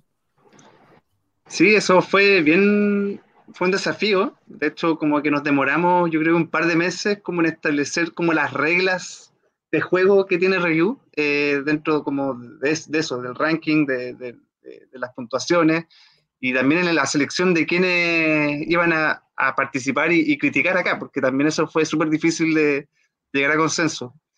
Pero es una fórmula bien simple, no, no queremos darnos una autoridad tan importante porque había muchas referencias afuera para otras industrias como las que les mencionaba, en Metacritic hay un sistema súper similar también, de que tiene que tener al menos cuatro eh, votos, o, o, sea, cuatro reseñas para que tenga un puntaje como Metacritic. También hay un sello Metacritic que cuando supera tantas críticas y, es, ese promedio está por sobre algo, tiene un sello. Como que esas cosas no, no las inventamos nosotros, existen, funcionan súper bien y siempre dicen por ahí que hay que copiar lo que está bien hecho. Y un poco de ahí también surgió eh, Review, para que ser súper honesto, no, es una plataforma tan innovadora. Yo creo que faltaba sí que, en nuestra industria existiera y nadie estaba tomando los pasos a hacerla y fue como, ya, bueno, hagámosla nosotros, hay hartos referentes, eh, la cosa funciona bien así y de alguna manera esas fueron las reglas un poco también copiadas de, de otras industrias que son bien similares. En nuestra industria existiera, pero hablando de la industria chilena, o sea, tampoco es que exista en la industria internacional. Así es. Efectivamente, no está tampoco, y, en el fondo esos también son los próximos pasos a seguir, como que el piloto la idea era partir acá, ver que funcionara, y como planes a futuro, ideal que esto sea también a nivel como internacional, donde eh, como sea también como localizado a cada país, como los juegos, no sé, en Perú, los juegos que se venden en Perú, los más vendidos en Perú, como que ojalá que fuese así para todos los países y ese es como nuestro, nuestro, nuestra meta así como a llegar. Y con respecto a lo que decías de los caracteres, por ejemplo, eso también fue difícil porque al principio habíamos partido con 300, 300 caracteres y era súper poco. Eh, todos los medios nos reclamaron que era así la nada, pero también por otro lado, para por el lado del usuario, cuando un juego tiene un review, bueno, 300 caracteres, 400 no es mucha la diferencia, pero si es que tengo 10 reviews, ya son textos mucho más largos, como que también la idea es que esto para el usuario sea como una idea corta, como precisa, entonces también hemos ido como trabajando en conjunto con los reviewers para que, eh, y yo creo que ahora se les hace mucho más fácil hacer un review en 400 caracteres, al principio nos odiaron, era como, como paso de 1000 a 400, como cortando palabras, los puntos, como sin espacio. no, y, eh, y, ahí también es importante como mencionar que, claro, en review lo que aparece son 400 caracteres, pero si uno se extiende puede tener el review completo alojado en otro sitio, el, el, el review es cliqueable para ver más, leerlo extenso, o sea, esas cosas no se pierden tampoco, o sea, review está sirviendo como plataforma para gente que no tenía una plataforma donde subirlo, pero también una plataforma que linkea lo que tú ya has hecho en otras plataformas. De hecho, hay muchas valoraciones y críticas que son extraídas tanto de la BGG como de sitios web que ya poseen algunos de ellos. Entonces, de alguna manera, como que, claro, los 400 caracteres es lo que se ve en el sitio review, pero no es lo único que vas a encontrar porque si tú pinchas, te puede llevar a un programa donde sale en extenso, te puede llevar a otro sitio web donde está alojado completo el review. Al final, un poco lo que se muestra en review es solamente la, la muestra, de, una pequeña muestra de lo, de lo que vas a encontrar. Sí, incluso también linkeable a, a canales, podcast. Oye, ah, eh, estaban hablando un poco de, de, lo importante que han sido los reviewers en este proceso como de calibración de, de las lógicas o de cómo funciona. ¿Qué más, ¿Qué más, nos pueden comentar de cómo ha sido el involucramiento de los reviewers? ¿En, en qué más han participado? ¿Cómo, ¿Cómo, ha sido parte de un poco de este proceso? Eh, han sido fundamentales. como que, eh, pues primero, eh, nosotros al principio cuando hicimos la lista como de quiénes venían y partimos con la invitación, o sea, la primera reunión cuando nos juntamos a contarles cómo, cómo iba a ser, o sea, tuvimos como un recibimiento súper grande, como nos, nosotros estábamos como así en llamas de como lo bacán que recibió la gente como este, este proyecto y eh, han sido como yo encuentro que están siempre súper activos, o sea, siempre están, nosotros subimos reviews todos los días, de, lunes a viernes, siempre hay algo que subir, como que de verdad em, estamos como muy contentos porque como que se lo tomaron súper en serio.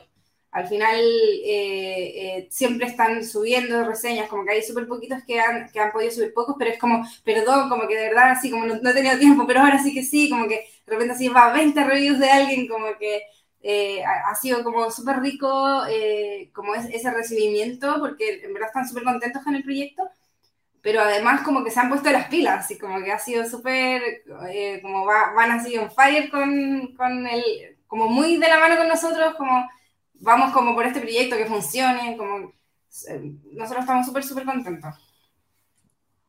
Oye, ¿y el público? La aceptación del público. ¿Cómo, ¿Cómo ha enganchado el público en cuanto a, no sé, se ha generado alguna comunidad? ¿Hay alguna red social donde se hable, algún grupo en Facebook?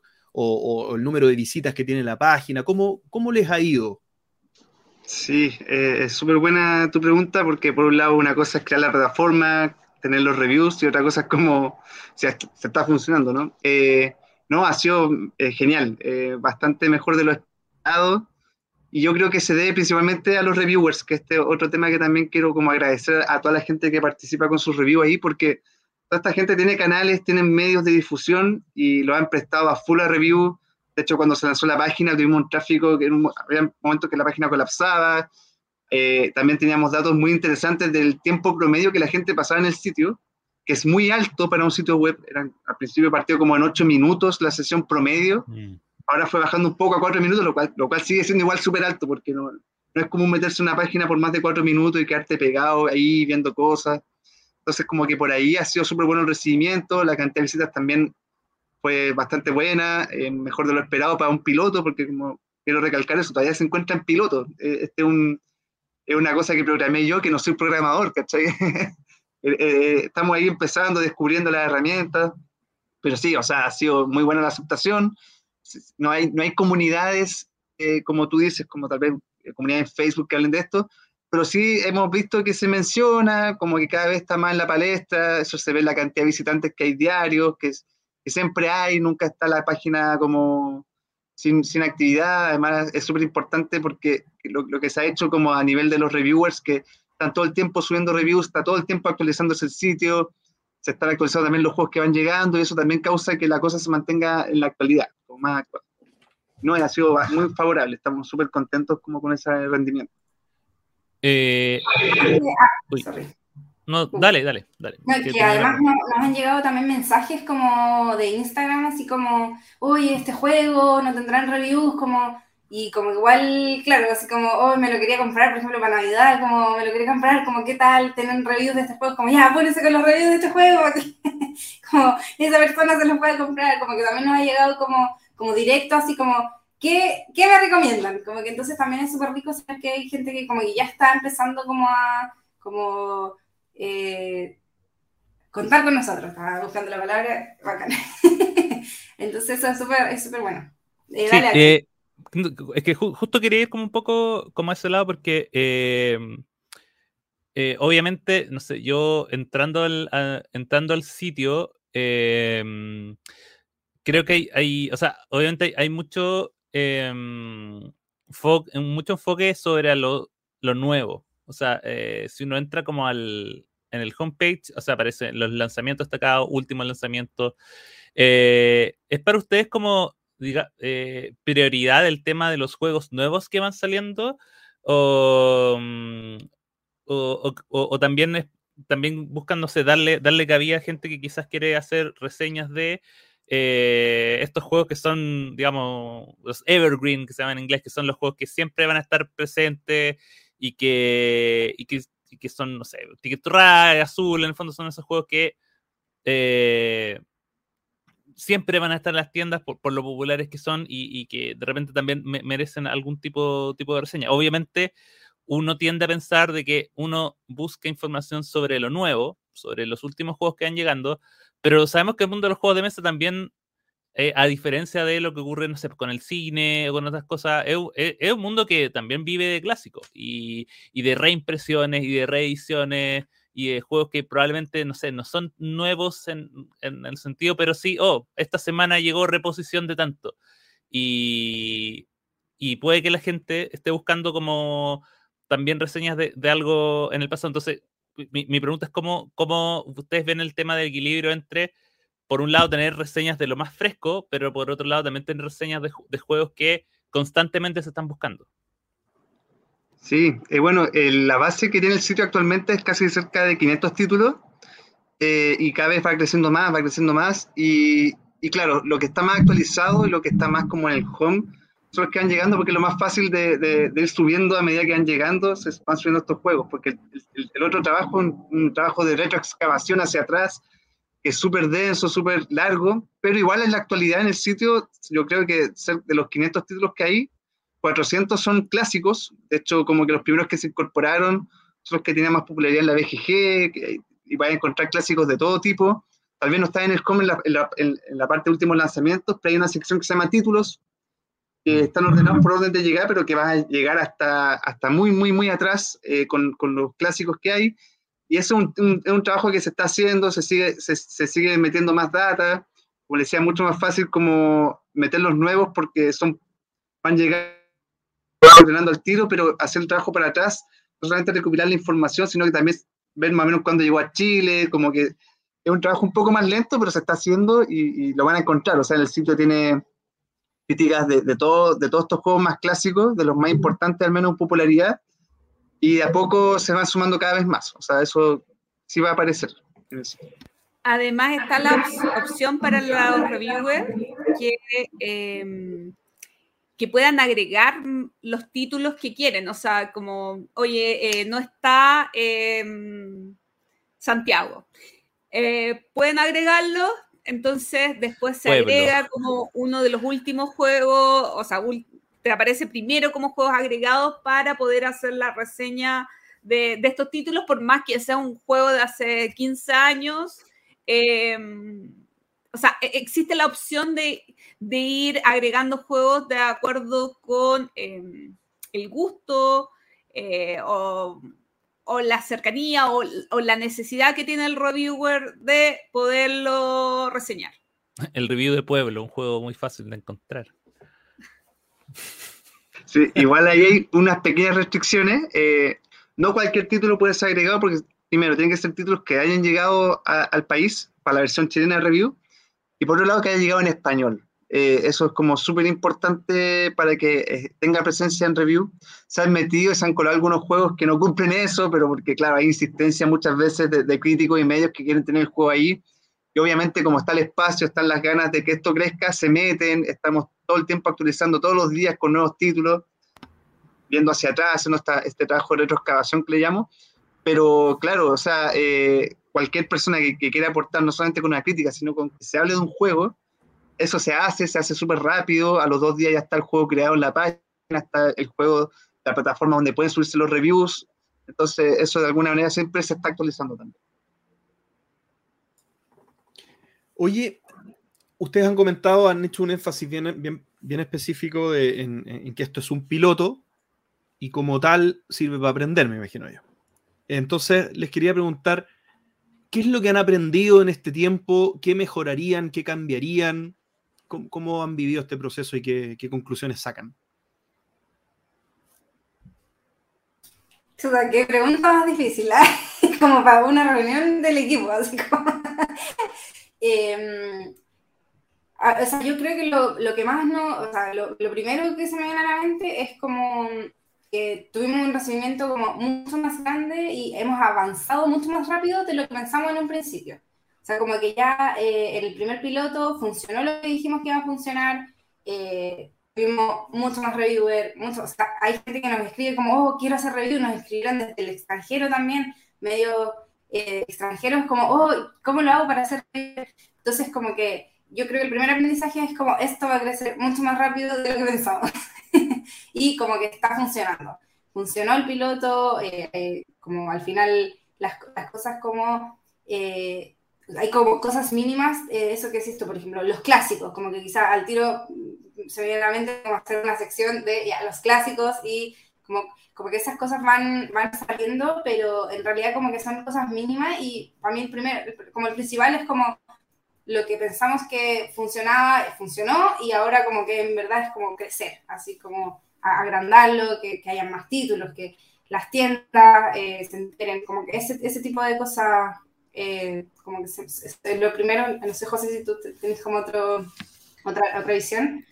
Sí, pero cosas, navegabilidad del sitio, la experiencia para el usuario, queremos meter eh, muchas más herramientas para que el usuario pueda interactuar más con la página, porque actualmente es muy limitado lo que puede hacer un usuario. Finalmente tiene el buscador, puede buscar y todo, pero no hay una manera de filtrar cosas. Yo quiero ver juegos entre 3 a 7 jugadores, porque toda esa data está en el sitio, pero todavía no está muy a la disposición de poder jugar con ella dentro del sitio. Eso es algo súper importante que se tiene que hacer que tiene que ver también con lo que decía Axel, si yo quiero buscar eh, títulos más clásicos, ya voy a filtrar los juegos del año 2011 que sea una herramienta fácil de hacer, que, sea para implementar, todas esas cosas están faltando todavía, porque como le decimos, estamos un piloto, pero la idea después cuando se contrate un programador, que, todas estas cosas sean aún más amigables para el usuario. O sea, todo todo esto está pensado para la experiencia del usuario que quiere comprar un juego de mesa y buscar referencias rápidas. La, idea es hacer el trabajo mucho más fácil de lo que está ahora. Y eso da un poco apunta al futuro de review en la parte técnica y de experiencia. Oye, bueno, y, estamos ya llegando al final de la entrevista. Eh, antes de, terminar, yo quería hacer una última pregunta eh, que tiene que ver con el futuro de Review. Eh, por ahí mencionaron algunas cosas, quizás en el plano más próximo y otras más en el plano más lejano, más estratégico. Tienen que mejorar el sitio, la, experiencia quizá en el sitio. Hablaste, Cami, de internacionalizar, que probablemente estaría en un horizonte futuro de review el, tema de los sellos, que es algo que va, que una primicia que nos enteramos ahora, que es un súper buen paso que van a dar. ¿Qué más nos pueden contar del futuro de review? Tanto cercano, lejano, quizá visiones que han visto. ¿Qué podemos esperar de review en el futuro? ¿Qué se viene? Aparte de esto que comenté claramente. Bueno, eh, la idea es poder ofrecer, eh, por un lado, más servicios, no solo servicio al usuario que quiere comprar juegos de mesa, también hemos hablado de posibilidades de, ampliar un poco el modelo de negocios, también a prestar servicios tanto para autores de juegos que quieren testear juegos, eh, que necesitan grupos de, testers, de revisiones. De alguna manera también se quiere ir por ese lado, tal vez no tanto como masivamente y al usuario que está eligiendo el sitio, pero sí como prestar un poco más, ya como tenemos esta base de datos importante, ya como tenemos una base también de reviewers muy importantes, de críticos, como también poder ver qué otras cosas se pueden hacer con ellos para, para también como que no solamente hacer negocio para reviews, sino que también para los mismos reviewers que están inscritos acá. Entonces, por un lado, un poco salirse del modelo de solo la plataforma, sino que también existan otro tipo de servicios alternativos. También, obviamente, en el futuro, futuro, nos gustaría también ser parte, ojalá lograr hacer algún premio review a la industria. Eh, eso es algo que tenemos la gente para, para votar por ello, tenemos lo, los títulos, la, data y todo.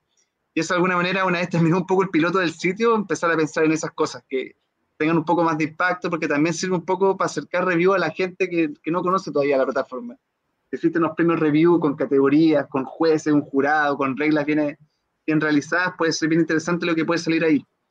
Pero yo creo que el mayor eh, horizonte ahora es primero terminar bien el sitio, la plataforma en sí, que sea lo más amigable para el usuario, y también empezar, claro, a localizar este sitio no solamente para Chile, porque actualmente está muy, muy focalizado en lo que pasa en Chile. De hecho, te aparecen como novedades juegos que tal vez afuera llegaron hace tres años, porque recién llegan a Chile ahora. Y en ese sentido, la idea es poder de a poco empezar a sumar primero países de habla hispana, porque como el sitio está en español, hay muchos países que esto les serviría harto, y después ya soñar lo grande, ojalá en algún momento poder tener una plataforma que te detecte automáticamente le IP donde te vienes y te lance la plataforma especializada para ese lugar donde estás. Y eso es un sueño que creemos que lo vamos a lograr en algún momento, pero es tal vez el horizonte máximo al que queremos llegar. Mi pregunta es eso, eh, ¿sería en inglés o en alemán? ¿O qué sería el, eh, el la cúspide? Ambas, ambas. Ah. y en chino y en, no sé, en portugués, como que ojalá estuviese en todos los idiomas que desde donde uno se meta. Ese es ya el sueño. Excelente. Bueno, chicos, queremos agradecerles la, eh, haber estado con nosotros, la buena onda. Eh, nos pone muy contentos que nos hayan acompañado, obviamente, pero también el éxito que está teniendo Review. Ojalá sigan creciendo, les sigue yendo súper bien. Y desde ya dejamos a todos invitados, a los que no conocen aún Review, que se metan a reviewjuegos.com review, así tal cual como se dice fonéticamente en español, reviewjuegos.com para que vayan a ver todas las sorpresas que tienen Cami, el José y el resto del equipo de review. Sí, oye, no, y también eh, quiero dejar, a, a, aprovechar, dejar la invitación a que el entreturno se sume a review con más reviewers, porque actualmente tenemos uno del entreturno, sería acá en que, o sea, tenemos dos. Axel siempre está invitado a participar. Me están dejando eh, fuera, José. No, eh, JP ya participa, la Gloria también ha participado. Eh, que participen más, porque sería genial. porque para nosotros, por lo menos para mí, personalmente, Entreturno es como el, uno, el insigne de, de, acá de Chile y, y, claro, contar más con su participación sería hermoso también por ahí. Así que para que los auditores presionen, ¿eh? ¿por qué no hasta Axel metiendo críticas ahí? Pídanle a Axel que se meta. O sea, yo personalmente odio escribir. Entonces. La, dice eh, la periodista. ¿Por, ¿Por, qué crees que no ejerzo? Entonces. El podcast también. claro. El otro día me metí con todas las ganas de hacer una review y no estaba el juego y me rompió el corazón porque fue como, ah, ya, ok, adiós. Y me fui. ¿Pero lo anotaste? sí, lo anoté. Muy bien, muy bien. Sí, el, eh, ay, eh, nutrias ganadoras. Sobre 90, sobre 90 nutrias ganadoras. Qué bueno, juegazo. Wow. En fin, pero, eh, wow. claro, y lo otro entretenido, por ejemplo, es que eh, yo hice, por ejemplo, recuentos semanales de partidas y de repente eh, el otro día me puse, subí el de um, New York Zoo y eh, busqué el video donde, de Instagram donde había hablado del juego y lo agregué ahí porque muchas veces tenemos contenido, tenemos cuando hicimos el especial de Gran Austrotel, por ejemplo, es, es, cosa de escribir un poquito y vayas al podcast y escuche en profundidad lo que dijimos. Ya, se, se vienen cositas, se vienen cositas. Claro, así que, obvio que sí. A todos sus capítulos, ¿sí? al final. ahí tener su página. Bueno, también otra cosa que no mencionamos que la, eh, cada reviewer tiene su página y como que muestra lo que hace y ahí como que recopila todos los reviews de ese mismo reviewer, entonces eh, como que también es como los fans de alguien así específico, pues como ya, ¿cómo, cómo, cómo la gloria todos los, los juegos? Y ahí se va, se va viendo. Como que se, se, es como para ambos lados, en el fondo. Veo, veo un juego y veo qué reseñas tiene, pero también veo al reseñador, en el fondo, la reseñadora, qué reseñas hizo. Anuncios. Y tenemos varios anuncios que contar, aunque uno lo vamos a ir como repitiendo. ¿Se acuerdan del año pasado del concurso de Fractal y Neptuno? Llévalo a la mesa. Bueno, recuerden que hay una segunda edición y tienen hasta el 31 de marzo para participar. En este caso, es un juego de 52 cartas. Pueden encontrar las bases en internet, pero si quieren saber más de este concurso, pero quieren participar en una actividad entretenida, participar mirando, no participar acti tan activamente, tranqui, tranqui, tranqui. El día sábado 5 de febrero, en el canal de YouTube del Entreturno, vamos a tener un programón, o al menos eso espero, ¿cierto, JP? Cierto, Gloria, programón programón, porque muchos eh, diseñadores de juegos de mesa eh, internacionales, eh, europeos, van a estar contando algunas de sus experiencias de diseño con el fin de dar algunos tips para las personas que quieren participar en llevarlo a la mesa. Y tenemos muchos amiguitos que van a estar por ahí contando algunas cositas eh, si es que ninguno se cae, puedo decir hasta los nombres actualmente. Eh, ¿Me atrevo o no me atrevo? Sí, Dale. Yo, yo, me creo, yo creo que me atrevo a contar quiénes participarán. Hay dos modalidades. Va, hay personas que van a poder estar en la transmisión y hay personas que nos van a mandar un videíto pero tenemos confirmados a Germán Pemillán, el autor de Bitoku, a Sheila Santo Israel Sendreros, autores, por ejemplo, de Red Cathedral, a Paz Navarro, a Eloy Pujadas, a Paco Gómez, a Pac Gallego, a Roberto Fraga, quienes van a estar comentando algunas cositas especiales sobre sus experiencias como diseñadores. Yo no me lo pierdo. Bueno, no me lo puedo perder porque los invité y yo voy a realizar el programa en compañía de JP, pero si yo no estuviera en el entreturno, no me lo perdería. Totalmente, totalmente. Sí, una, una, buena instancia no solo para, para escuchar diseñadores, sino también para eh, inspirarse quizás o para el, ese, ese impulso final a ese proyecto que tenía en la, en la cabeza para antes de entrar acá. Siempre es bueno escuchar a la gente con experiencia para, para hacer ese último arreglo y enviar tu proyecto a... llévalo a la mesa 2. El regreso. Y sí, y si bien va a estar enfocado en llevarlo a la mesa como preguntas más de, de, juegos acotados, de juegos con un pie forzado, eh, de todas maneras este video les va a servir para cualquier persona que tenga interés en el área de diseño, podrá aprender algunas cositas, nunca sobre el conocimiento y, aprender de la experiencia de otros.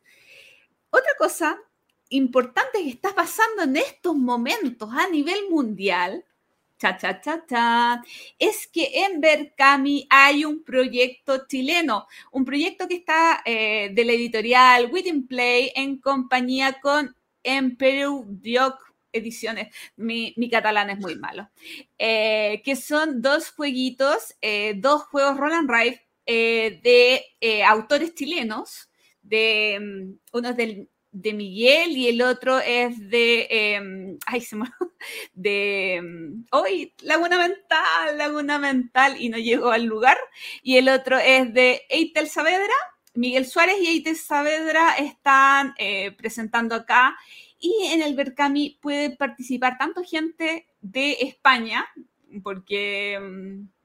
Eh, hay una editorial española que está a cargo de la producción acá, como gente de Chile, hay diferentes precios para, para, para los diferentes lugares donde puedas eh, recibir tu juego. Así que estos dos jueguitos están ahí ya disponibles. Comenzó la campaña hace un par de días y, eh, uy, justamente no lo encuentro por acá, pero debería durar 26 em, días más. O sea, cuando escuchen esto, más o menos unos 20 días más dura, así que tienen que pasar por ahí y dejar su aporte. Berkami es una plataforma igual que Kickstarter de micromecenazgo, pero a mí, ¿por qué me gusta más Berkami que Kickstarter? Porque de verdad siento que existe ese micromecenazgo y de verdad que son proyectos que eh, quizás no saldrían de otra manera si no es con el apoyo de cada uno de nosotros. JP, ¿algo que comentar? Por supuesto, sumar algunos anuncios. En verdad, el primero de ellos es más una mención que un anuncio, un reconocimiento, porque hace unos días atrás se eh, salió una reseña del juego Tori Tori en Dice Tower. Toritori fue reseñado por C. García de Dice Tower eh, en su formato de, reviews bien particular que tiene, dándole eh, puntuaciones a, cada componente del juego, eh, etc. este juego Toritori, de, este juego cooperativo de salvar especies en peligro de extinción de Laura Mena, de las editoriales Fractal y Ludoísmo, que en, conjunto lo, lo, hicieron, que es un juego que está teniendo harto ruido, eh, y le está yendo bastante bien. En, el, en, el, en, la reseña se dijeron cosas bastante positivas del juego, así que es una tremenda noticia. Siempre es una noticia positiva que, que juegos chilenos o sudamericanos salgan mencionados en, en Dice Tower, así que felicitaciones. Oye, hilando con eso, otra cosa de ludoísmo, se dieron cuenta de que va a salir Basecape en francés. Sí, ulala. Y, no en cualquier francés, con hielo, o sea, por favor. Impresionante. O sea, el alcance de, eh, o sea, al final son felicidades, uno se lo toma como triunfo propio, eh, porque está camiseteado con la bandera de Chile ahí, ahí con, con tus amigos, que, que les haya ido bien en su proyecto tremendas noticias. Y, y aparte eh, que es con el, no solo el lanzamiento del juego, sino que también de una nueva línea que, que es de hielo, que es de, creo que es de puzzles solitarios. Entonces, aparte va a estar enmarcado dentro del lanzamiento de una nueva línea de juego de hielo, así que tremendo. Sí, genial, genial, genial. Oye, y para terminar, un par de, de- de avisos eh, parroquiales. Acuérdense de lo que ya mencionamos en la introducción de esta nueva sección en YouTube entre mes. El próximo capítulo es el miércoles 2 de febrero a las 7 de la tarde, hora chilena, y vamos a hablar de el sobreenchulamiento. Así Qué que, buen tema. así que incluso si nos quieren mandar fotos de sus juegos sobreenchulados, nosotros felices los desplegamos acá y le mostramos a todo el mundo eh, los juegos más sobreenchulados de, que tengan todos los auditores del entreturno. Así que para que participen y se animen. Y por último, recordar las juntas de los lunes del entreturno distro. Recordar que estamos jugando eh, varias personitas haciendo un grupo bien interesante. Yo estoy tratando de ir todos los lunes. La idea es que nos juntemos entre las 5 de la tarde y las 11 de la noche en el bistro y disfrutar de un 20% de descuento en todo el consumo para poder hacer más livianito y más amena la, la junta. Así que para que vayamos haciendo esa comunidad más, más fuerte aún. Ya que JP anunció su programa en YouTube. Oye, Axel, ¿cuándo tu programa en YouTube? No importa. Yo voy a recordar que a principios de mes siempre el turno de. En este mes, cuando salga este capítulo, van a tener que ver diferido el turno de Asmodi, pero eh, también pueden ver el miércoles 2 de febrero el turno de Fractal. Y eso, eh, igual estoy con hartas cosas casi cocinadas en YouTube. Así que yo creo que el próximo mes les voy a contar algunos otros anuncios. Yo Se mueve la solo cosa. quiero ver el turno de Asmodee porque me deben un juego. ¿Qué juego te Se me deben? prometió un juego que salía y no llegó. En ¿Qué juego? Exploding Minions. Pero no viene, no venía Ven- ahora. sí, pues salió esta semana. Ah, ya. Oye, Y y, otra cosa como curiosa de Asmodee, que, que lo voy a saber en el turno de Asmodee con más detalle, supieron que ahora va a distribuir, no de forma exclusiva, pero va a distribuir Maldito Games en Chile. Chan, sí. Sí, entonces no, te- no tengo información así como porque yo mandé hartos WhatsApp y le dije, pero ¿por qué no me contaron esto? No, es que van a ser algunos títulos y no es en exclusiva, Ah, no es tan relevante. Yo dije, para mí sí, mucho. unos jueguitos. Unos jueguitos chicos. Sí, para mí es muy relevante, por favor. Así que voy a tratar de eh, estrujar al pobre Marcos y que me cuente todos los detalles, qué juegos vienen, qué no juegos no vienen, porque lo necesito.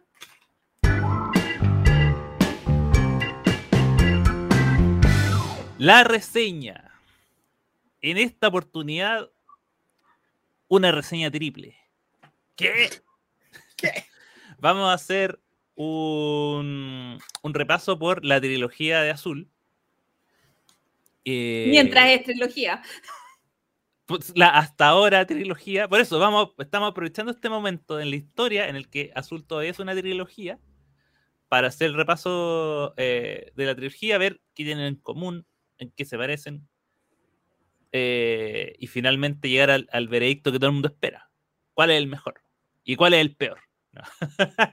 No, pero por ejemplo, lo que es que Azul es una, es una, es una serie que es un clásico moderno a esta altura, sobre todo el primero, a tal nivel que, que, generó algo que no es, muy, no es muy común, que es tener dos secuelas en un plazo de, corto, de, tiempo muy corto, y, los tres siendo juegos bastante, bastante populares y que todos los vemos hoy en día en, en las tiendas. Eh, y por lo mismo, muchas veces uno tiende a pensar, sobre todo si uno no tiene ninguno de los azul o tiene uno, necesito comprar los otros dos. Si no tengo ninguno, ¿con cuál es bueno partir? ¿Es, es, bueno seguir la secuencia o habrá una secuencia alternativa?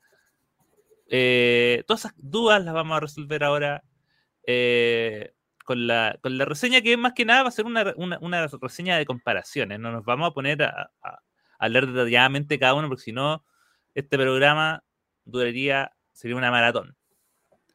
Así que, nada, comencemos eh, con el azul primero, que solo se llama azul, Como el mar azul. como el mar azul, juego del año 2017, diseñado por el señor Michael Kisling y eh, ganador de el Spiel des Jahres. ¿De qué se trata azul, amigo JP? Vale, excelente. Vamos a partir entonces con el primer azul, que eh, como dices es del año 2017. Se puede jugar desde los 8 años, eso ya va diciendo la complejidad que tiene.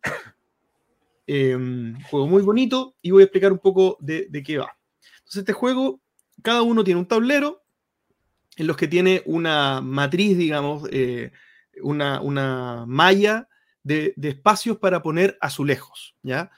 Los, los azulejos pueden ser de, de cinco tipos de colores, pueden ser azules, amarillos, rojos, negros o celestitos, y cada espacio tiene delimitado específicamente el tipo de azulejo que tiene que recibir.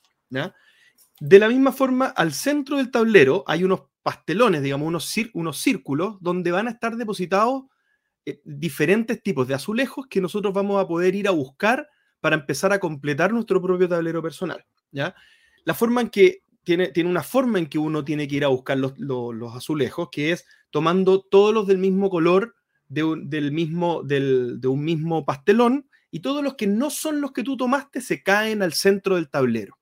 Entonces tú, tú después puedes ir a cualquier pastelón a hacer lo mismo, sacar todos los azulejos del mismo color o ya después en el juego sacar todos los azulejos del mismo color del centro del tablero. Entonces así se va generando una especie de draft de pastelones bien particular a esta mecánica de, de círculo de pastelones, donde, donde al final lo que hacemos es sacar eh, todos los pastelones, perdón, todos los azulejos que están dispuestos al, al centro del tablero. ¿Dónde los ponemos? Los ponemos en la parte izquierda de nuestro tablero, que tiene como una especie de triángulo, en el fondo, que está esperando que tú pongas en la misma fila mosaicos o, eh, ¿cómo se llaman? Eh, cositos. Azulejos, perdón, ya lo estaba diciendo todo el tiempo azulejos que sean del mismo color. Entonces, cuando eh, en la primera fila espera que espera un mosaico, un azulejo, perdón. La segunda fila, dos azulejos. La tercera, tres. La cuarta, cuatro. Y la quinta, adivinen, cinco, Cinco. azulejos.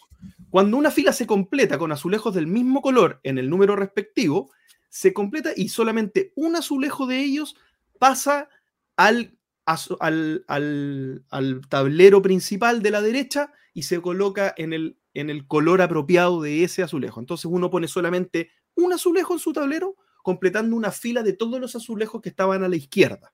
Ese proceso se va a repetir hasta que tú vas a ir completando el, eh, tu tablero, vas a ir generando puntos de los azulejos que están uno al lado del otro, vas a ir completando una, una columna completa, una fila completa, diagonales, o, todo, perdón, no diagonales, sino todos los azulejos del mismo color, etcétera. El que tiene más puntos al final del juego en en- en- de esta forma, gana la partida. Muy, muy bien. Vamos a ir rápidamente hacia el año 2018, donde se rápidamente por el éxito del, primer juego, por, haber sido tan eh, llamativo y por eh, obviamente haber obtenido el, el Spiel des Jahres, salió azul los vitrales de Sintra, eh, que es la secuela de este juego y que comparte la misma mecánica central, que yo creo que es lo que une a estos tres azules y, por lo tanto lo que hace se- que sea fácil explicarlos si conoce uno con el resto, que es la mecánica de eh, estas fábricas, estos círculos al centro, con, con fichitas de colores, en las cuales tú eliges un color y sacas todas las de un color y dejas la otra al medio. Esa mecánica se mantiene y acá en azul vitrales de Sintra es lo mismo, pero la diferencia está en que ahora en vez de tener una, una matriz de, que es de 1, 2, 3, 4, 5, tú tienes una, una fila de vitrales. Lo que acá estamos haciendo vitrales temáticamente. eh, y tú tienes filas con, en realidad son columnas, de, eh, que te piden diferentes cantidades de fichas. Entonces, por ejemplo, si antes tú para llenar una, una, una fila tenías que colocar cuatro fichas azules, acá puede que una columna te pida una blanca y, cinco, y cuatro naranjas. O puede que te pida dos, dos rosadas y tres amarillas. Em, entonces, las cantidades no son obvias. También estas columnas son eh, vienen en unos cartones que se pueden mezclar, por lo tanto el setup siempre es distinto para cada jugador en cada partida, por lo tanto también hay, hay un elemento de, de, azar en la disposición inicial del juego. Y además eh, este juego incluye una mecánica que es eh, que en cada ronda va a haber una, una, ficha de un color distinto que va a ser la, la bonificación de la ronda. Y em, y eso uno lo sabe con, de antemano. Entonces, por ejemplo, en la ronda 1 cayó, sacó la ficha amarilla.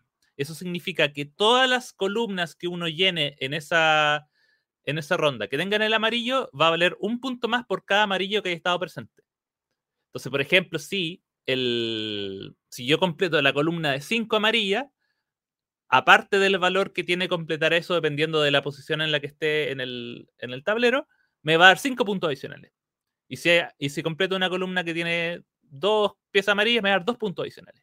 Entonces, el elemento que introduce este juego es el, timing.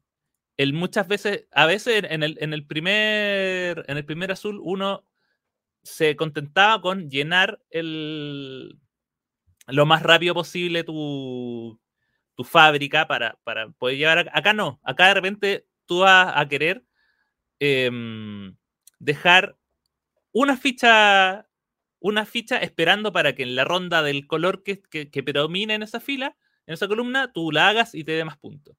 Y la otra mecánica que también introduce, por lo, y, por, lo, por, lo, tanto, el, este juego añade, bastantes capas de complejidad, que es la posibilidad de pasar.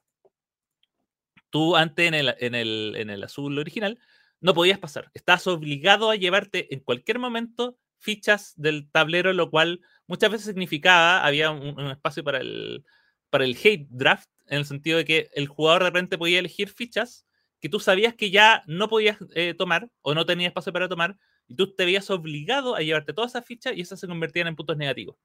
Acá uno tiene la posibilidad de pasar, porque el, hay un personaje que es como el, el artesano, y que va avanzando por columna. Entonces, si está, y la, la, la forma de que este retroceda y, vuelva al inicio es pasando. Entonces, si tú tienes tu, a tu personaje en cualquier posición que no sea la primera, tú puedes pasar y salvarte en ciertas oportunidades de no llevarte de fichas eh, indeseadas. Obviamente, si todos pasan, después te va a tocar igual llevarte lo que no querías, pero son cosas que ocurren. Como ven, este es un juego que añade bastantes capas de complejidad y por lo tanto es muy distinto a pesar de compartir la mecánica inicial de draft de fichitas. Así que eso fue, eso fue azul. y aumentando las capas de complejidad, me toca azul 3, pero primero decir algo. Manuel I de Portugal visitó la Alhambra, pero... No me ha hablado de la, de la historia. No, en azul 2, Manuel I muere. Oh. Eso dice la regla. Entonces yo dije, ¿Cómo a ver, un, ya no pueden hacer un azul 3 porque Manuel I se murió? Y no. Ah, Manuel I había hecho más cosas y en azul 3 es la construcción de pabellones de verano. Eh, bueno, eh, o eso era, no, pues en azul 3 no mueren, en azul 3 muere, por eso no iba a ser azul 4. Bueno, algo así era Por eso no nos metemos con la historia de azul. Claro. Oye, importante, en Azul 3 hay dos etapas de juego. En la primera, muy al estilo de Azul 1 o de Azul 2, es que tú sacas los zetas, que en esta forma tiene forma de sopaipilla sureña. Eh, así son las sopaipillas sureñas, como las piezas de Azul 3. Entonces hay dos etapas, en una donde tú recolectas los setas de la fábrica y las guardas, y en la segunda parte es la colocación de estas losetas en el tablero. Y es de una forma en que hay espacios, por ejemplo, que, tienen número. tienen el número 1, 2, 3, 4, 5, 6 y está determinado por colores. Entonces yo puedo usar tres fichas verdes para colocar una ficha en el espacio 3. Entonces así tú vas formando tus jardines. Características que tiene es, por ejemplo, que al unir ciertas zonas, al encerrar ciertas zonas, tú ganas eh, la posibilidad de sacar una pieza que está disponible de un mercado. Además, hay cada ronda un color que es comodín, o sea, que puedes utilizar para, eh, para colocar más fichas en ese lugar. Otra cosa que agrega es que puedes reservar algunas piezas de una ronda a otra. Aunque, ojo, las piezas que te sobren al final del juego son puntos en contra. Em, así que esas son las particularidades. Es un poco más duro, es un poquito más extenso que los anteriores. Algo importante. JP solamente ha jugado Azul 1. Por lo tanto, eh, esta conversación que vamos a hacer, eh, comparándolo, etcétera, también va a servir para que JP diga, ¿cuál de los otros dos que hay en este momento me gustaría probar? Axel. Sí, eh, pero ¿cuál venderemos? ninguno. no, pero, pero primero, igual me gustaría preguntarle a JP cuáles son sus impresiones de Azul 1. O sea, en el fondo, estamos partiendo de la base de que todo nos gusta, pero no lo hemos, eh, no lo hemos explicitado. Eh, o sea, tanto con Gloria como yo hemos jugado los tres, por lo tanto es porque nos gusta la serie, pero, pero en una de esas JP jugó el 1 y no le... ¿Para qué a querer jugar el 2 y el 3 si no le gustó? Entonces, ¿cuáles son tus impresiones del primero? A mí me gusta bastante, em, personalmente lo disfruto. Eh, es, el tipo de juego que también eh, no me ha pasado que lo juego con mucha gente distinta, digamos, en distintos lugares. Y, claro, o sea, me parece que hay poca gente que le ha volado la cabeza y que realmente ha sentido mucho placer jugándolo. Pero si no me equivoco, nadie ha dicho qué mal juego o no es lo mío. ¿no? Todo el mundo lo ha disfrutado de alguna manera. Creo que te tienen que gustar los euros. O sea, no, no puede. No, lo he jugado con ningún Ameritracher empedernido, así que me parece que no sería buena idea. Eh, las mecánicas son interesantes, me encanta el draft, me encanta, eh, me eh, genera tensiones positivas cuando juego, el, mecanismo de draft de, de, ay, de azulejos en estos circulitos me parece delicioso. esto que comentabas, Axel, del, del canalla drafting, ¿no? ¿Cómo, le dijiste? Hate drafting. Pero, pero digámosle canalla drafting. El canalla drafting me parece espectacular, de hacerte un poquito de daño porque vas a hacer mucho daño al otro. Eso me encanta, me encanta, me encanta. Me parece una, una, una, forma de jugar que uno va incorporando también, igual que cuando uno juega Ticket to Ride, que al principio uno juega poniendo los vagoncitos, haciéndolo uno, no me moleste, yo, yo tengo que hacer esto al menos bien yo. Y cuando ya juegas Ticket to Ride 20 veces en adelante, es como ya, ¿Cómo te mato? ¿Cómo juego a taparte? ¿Cómo empiezo a inferir cuáles son tus rutas? Aquí pasa lo mismo. Cuando uno juega la primera vez, hace lo suyo, pero después uno se vuelve un jugador más agresivo y, eso también me gusta, mm. que el juego tiene un nivel de profundidad como en como lo que uno dice es fácil de aprender, eh, pero puedes masterearlo mucho. Creo que tiene mucho de, de, poder aprender a jugar mejor este juego y poder incorporar como estos elementos de, entre comillas, agresividad que se hacen más interesantes, al menos para mí, para el tipo de jugador que soy yo. Mm. Así que sí, me gusta bastante. Eh, yo, eso que. Dale, dale, No, que siento que la agresividad en el 3 se pierde un poquito. En el, eh, sí, en el 3 se pierde un poquito. Eh, yo creo que el 2 todavía sigue siendo. creo que el 2 es especialmente agresivo por el tema de saltarse el turno. Pasar. Por, mm de pasar y, reiniciar este, este ciclo pasando, porque eh, algunos se va a tener que llevar el pozo grande. ¿Qué pasa? Eh, que, es aún más agresivo que el 1, pero siento que el 3 eh, suaviza mucho la agresividad en el tema de que tiene una fase de robar los zetas y una fase de colocar los zetas y puedes reservar además. Entonces, siento que en ese punto em, la agresividad es mucho más baja en el 3. No sé qué opina Axel. Sí, mira, eh, lo, lo primero que quería me- mencionar es que eh, si bien todos fuimos como conversando y viendo cómo la, la serie ha progresado en cuanto a mecánicas y a, y a complejidad, lo primero que quiero partir diciendo es que yo siento que cada juego se siente lo suficientemente distinto como para ser un juego distinto. Ninguno de ellos es una expansión del anterior, ni es como, no, este juego podría, no. Cada uno tiene unas mecánicas y se preocuparon también de que las fichas fueran de distintos colores y en uno hay un, tablero modular y, y en el otro hay eh, un mercado. Entonces, eh, cada uno tiene cosas distintas como para eh, que cada juego se- se- se justifique su existencia. Dicho lo anterior, también estoy de acuerdo con el tema de que eh, quizás la curva, yo creo que acá hay una curva que yo siento que es, eh, eh, de arrepentimiento. Yo siento que el, primer juego, el, primer azul, es un juego que es, amigable, es rápido de, enseñar, es quizá el tema más complejo, el tema del puntaje, pero ahí un- siempre que el, el que lo enseña lo tiene dominado, puede sumarle el puntaje a su, a- al resto ya lo mismo. Eh, pero el salto que, dan, eh, que, eh, que da con, con Vitral de Sintra, que es el segundo, es muy amplio.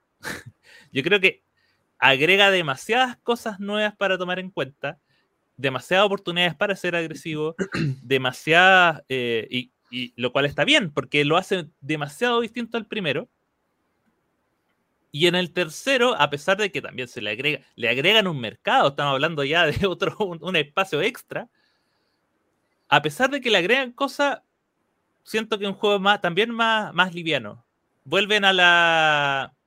Vuelven a la, a la tranquilidad, al tema de que, como separan primero, hay una fase de col- recolectar piezas y otra de colocar piezas, que, que va haciendo por turnos, eh, hace que el juego también sea más amigable. A mí, a mí, yo creo que vuelve a la amabilidad el primero, lo cual, a mi parecer, es un error. O sea, no es un error en el sentido de. No es un error, perdón. Déjenme. me dejé llevar por las emociones. No es un error, pero me. Me decepcionó.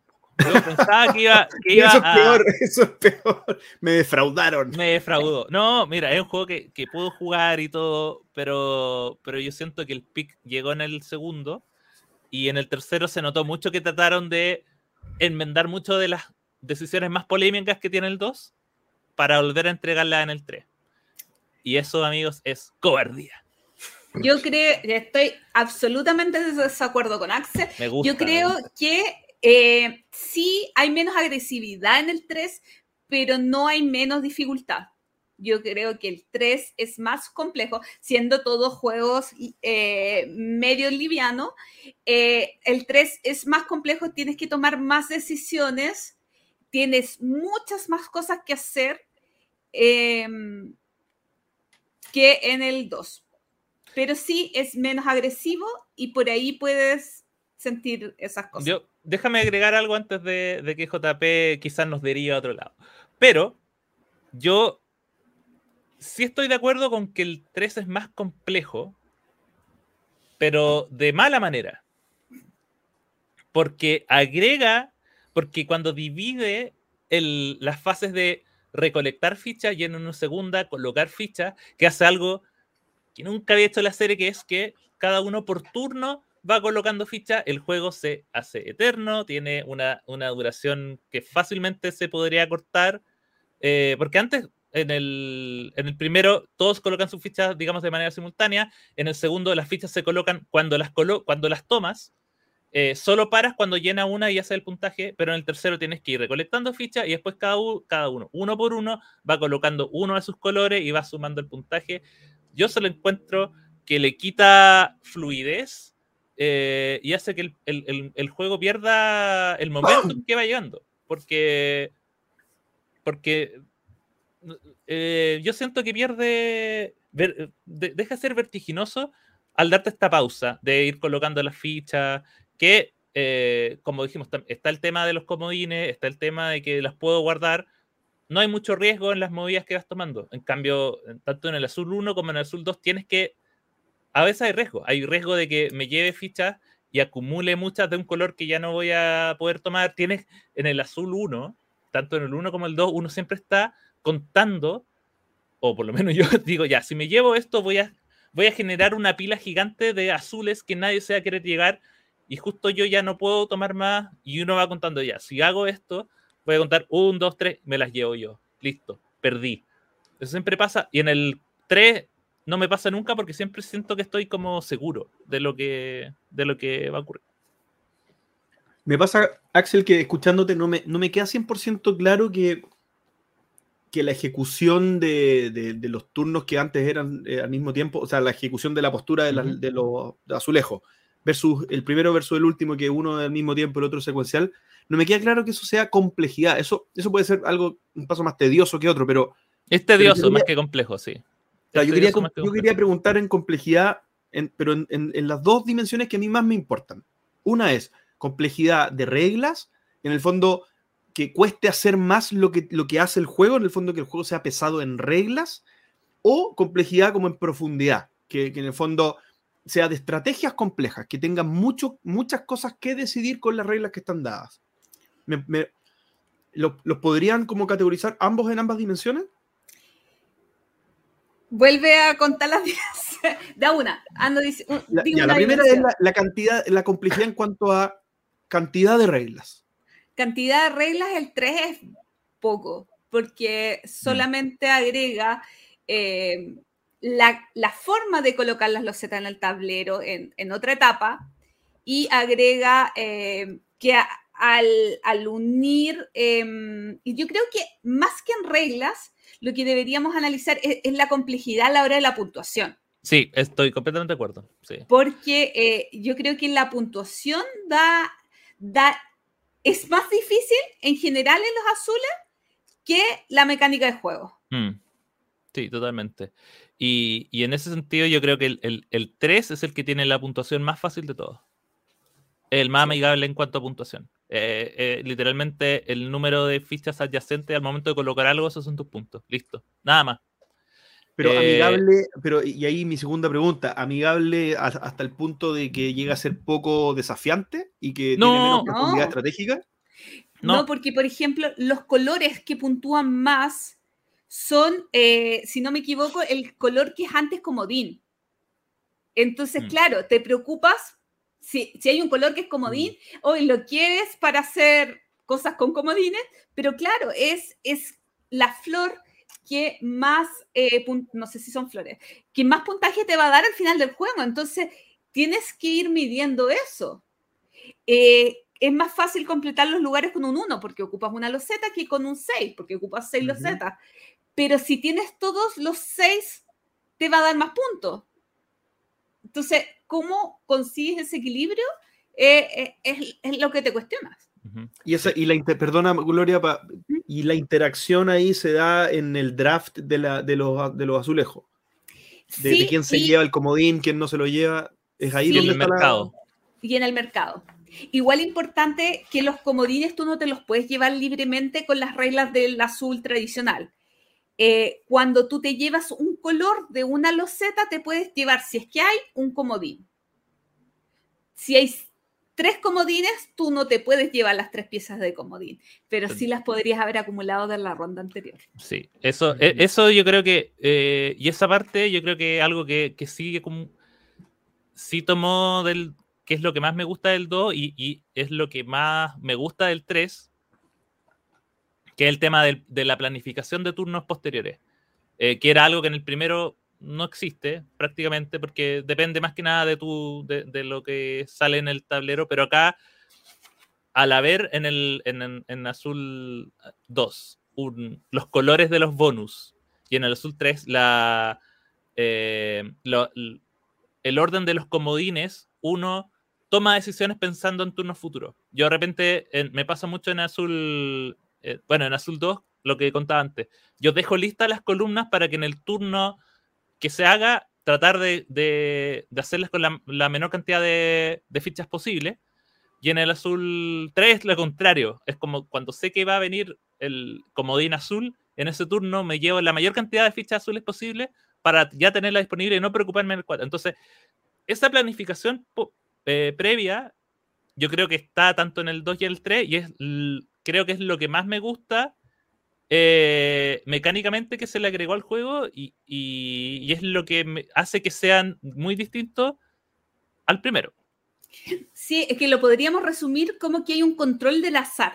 En realidad, cuando tú juegas azul, no, no, no lo sientas azaroso, por más que cada turno Mm. sacas eh, estos azulejos, el uno, de la bolsa. Ese control de que u- en el 2, que una ficha te dé más puntaje, en el 3, que una ficha sea comodín, y además el mercado te va reduciendo ese, ese margen de azar te, da, te está dando más cosas a la vista, más cosas controladas, que eh, claramente da- muestran un, un desarrollo en el juego y unas y diferencias en cada uno. Oye, y yo también quería agregar que, es, eh, así como estábamos hablando de lo muy sencillo que es el sistema de puntaje de- del 3, el sistema de puntaje del 2 es más complejo que el primero. Sí, Eh, eso es a mí lo que no me gusta el 2. Eh, no me de hecho, es- no recuerdo las reglas de no puntaje es del 2. difícil, mira, no es difícil de, de explicar, pero, pero para alguien que no pone atención, es como que nunca va a saber cómo está puntuando. Y, ¿Cómo Axel le echa la culpa al, al- que no, No, al pero- que no entiende? Y, y- y es un sistema de puntaje que, que tam- no, te lo, no te lo puedo explicar sin el tablero, porque en el fondo depende, el, cada columna pun- tiene abajo un número, y eso es lo que, lo que va a puntuar. Entonces, por ejemplo, supongamos que la primera columna puntúa cuatro puntos, ¿ya?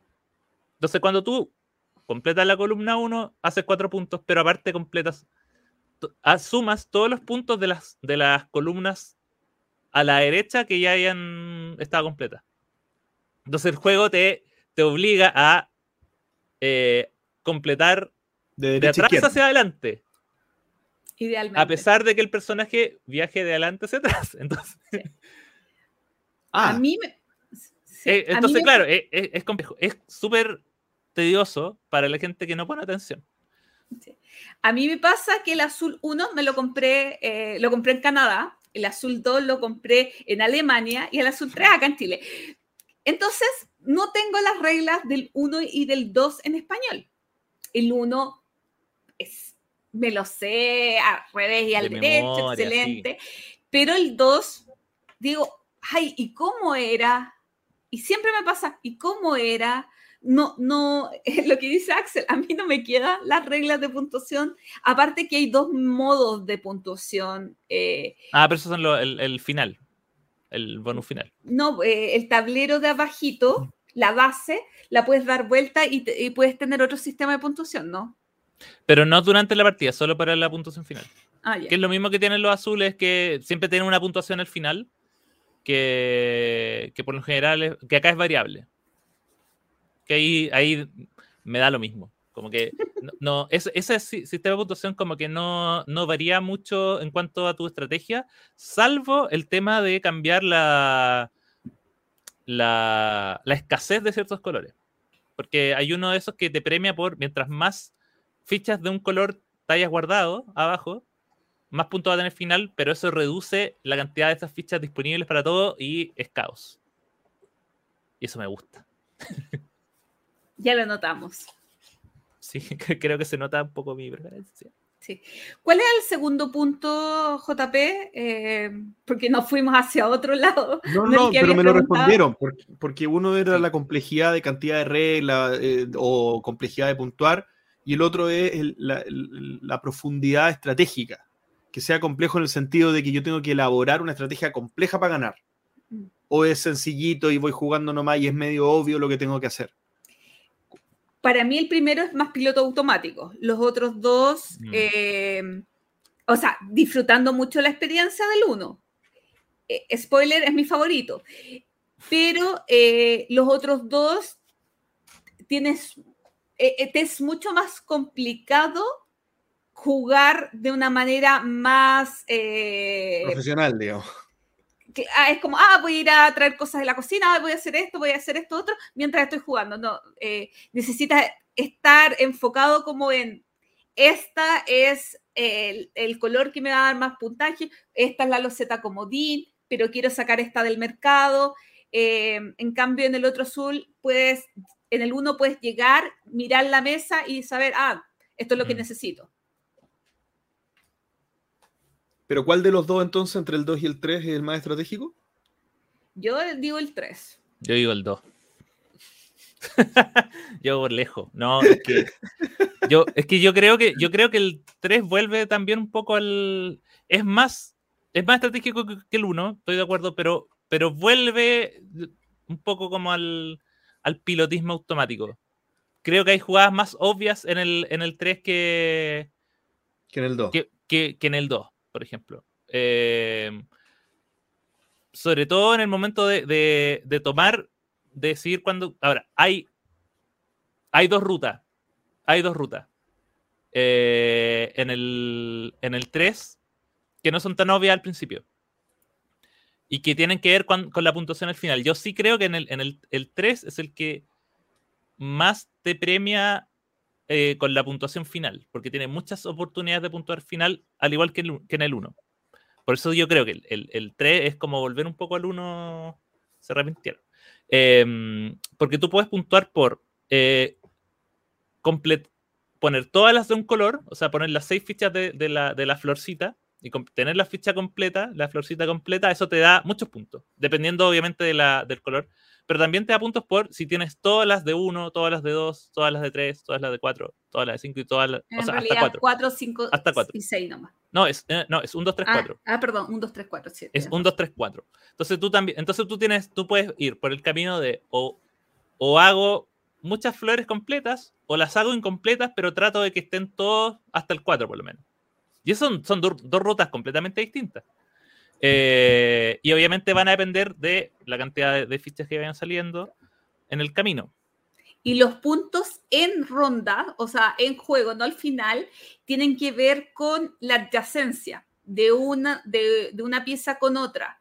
Entonces, Pero- si yo coloqué mm. una pieza de valor 1, me va a dar un punto, pero si al lado coloqué la de 2, me va a dar 1 más 1, 2, Pero pero después puse la de 6, me va a dar 3 puntos. Es que a eso voy. Es que, eh, y ahí yo voy con el tema de, de piloto automático, que es, si yo tengo, eh, exactamente, si yo tengo la 1 y después la 2, nada me obliga a poner, si tengo 6 piezas de un color, ¿para qué voy a poner la 6 si puedo poner la 3? Gasto 3 y pongo la 3 y gano 3 puntos. ¿Por qué Para, poner la llevar, 6? para llevarte un bono eh, encerrando No. una pieza para sacar una. Es que yo creo que ahí lo lógico es- mercado. Es que para mí, eh, como que el juego te dice pon acá la 3, literalmente. El juego te dice pon la, pon la número 3, Pero, porque Axel, te da más puntos. ¿cuál está más en rieles? ¿El 1 o el 3? El 1. Ah, pero entonces, Sí. pero el 1 yo no lo encuentro que esté en rieles. O sea, quizá comparativo, yo no he jugado los otros, Sí, los otros no, dos. comparando. pero el comparativo. uno tiene yo creo, que yo creo que ninguno Sí. es como automático. Ah, ya.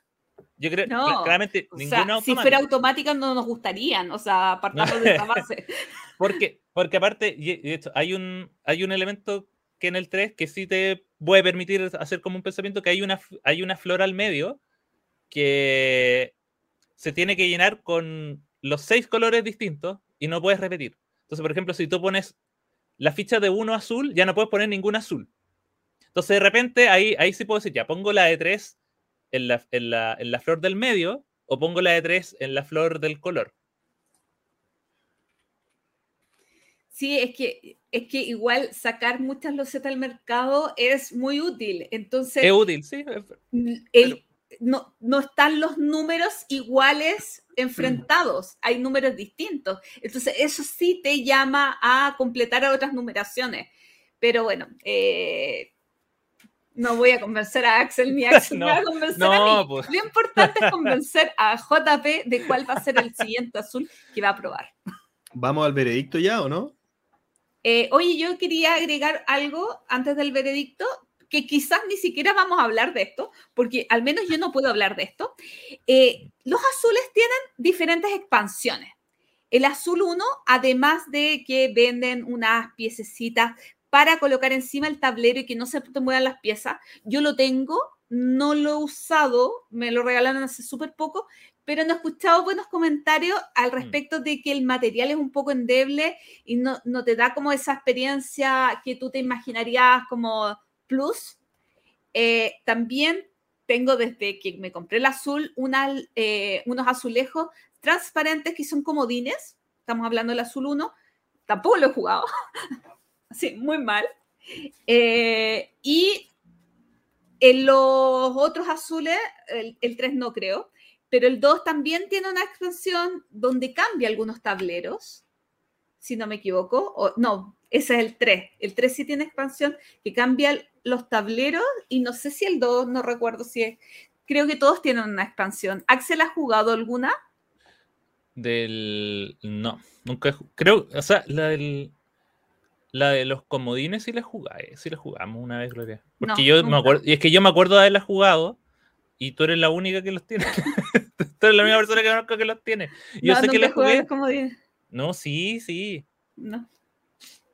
Bueno, entonces, pero ¿cómo lo jugué? Explícame. En, en Pero tus solo sueños. esa, solo esa. No, pero, pero ni siquiera he visto expansiones para lo otro. Más allá de las expansiones como física. Otra cosa, aunque no sea muy legal, eh, en AliExpress venden Ah, no. un tapete de- para el azul 1 para jugar de a dos jugadores que, ok, no es legal, pero se los hiper recomiendo si juegan de a dos.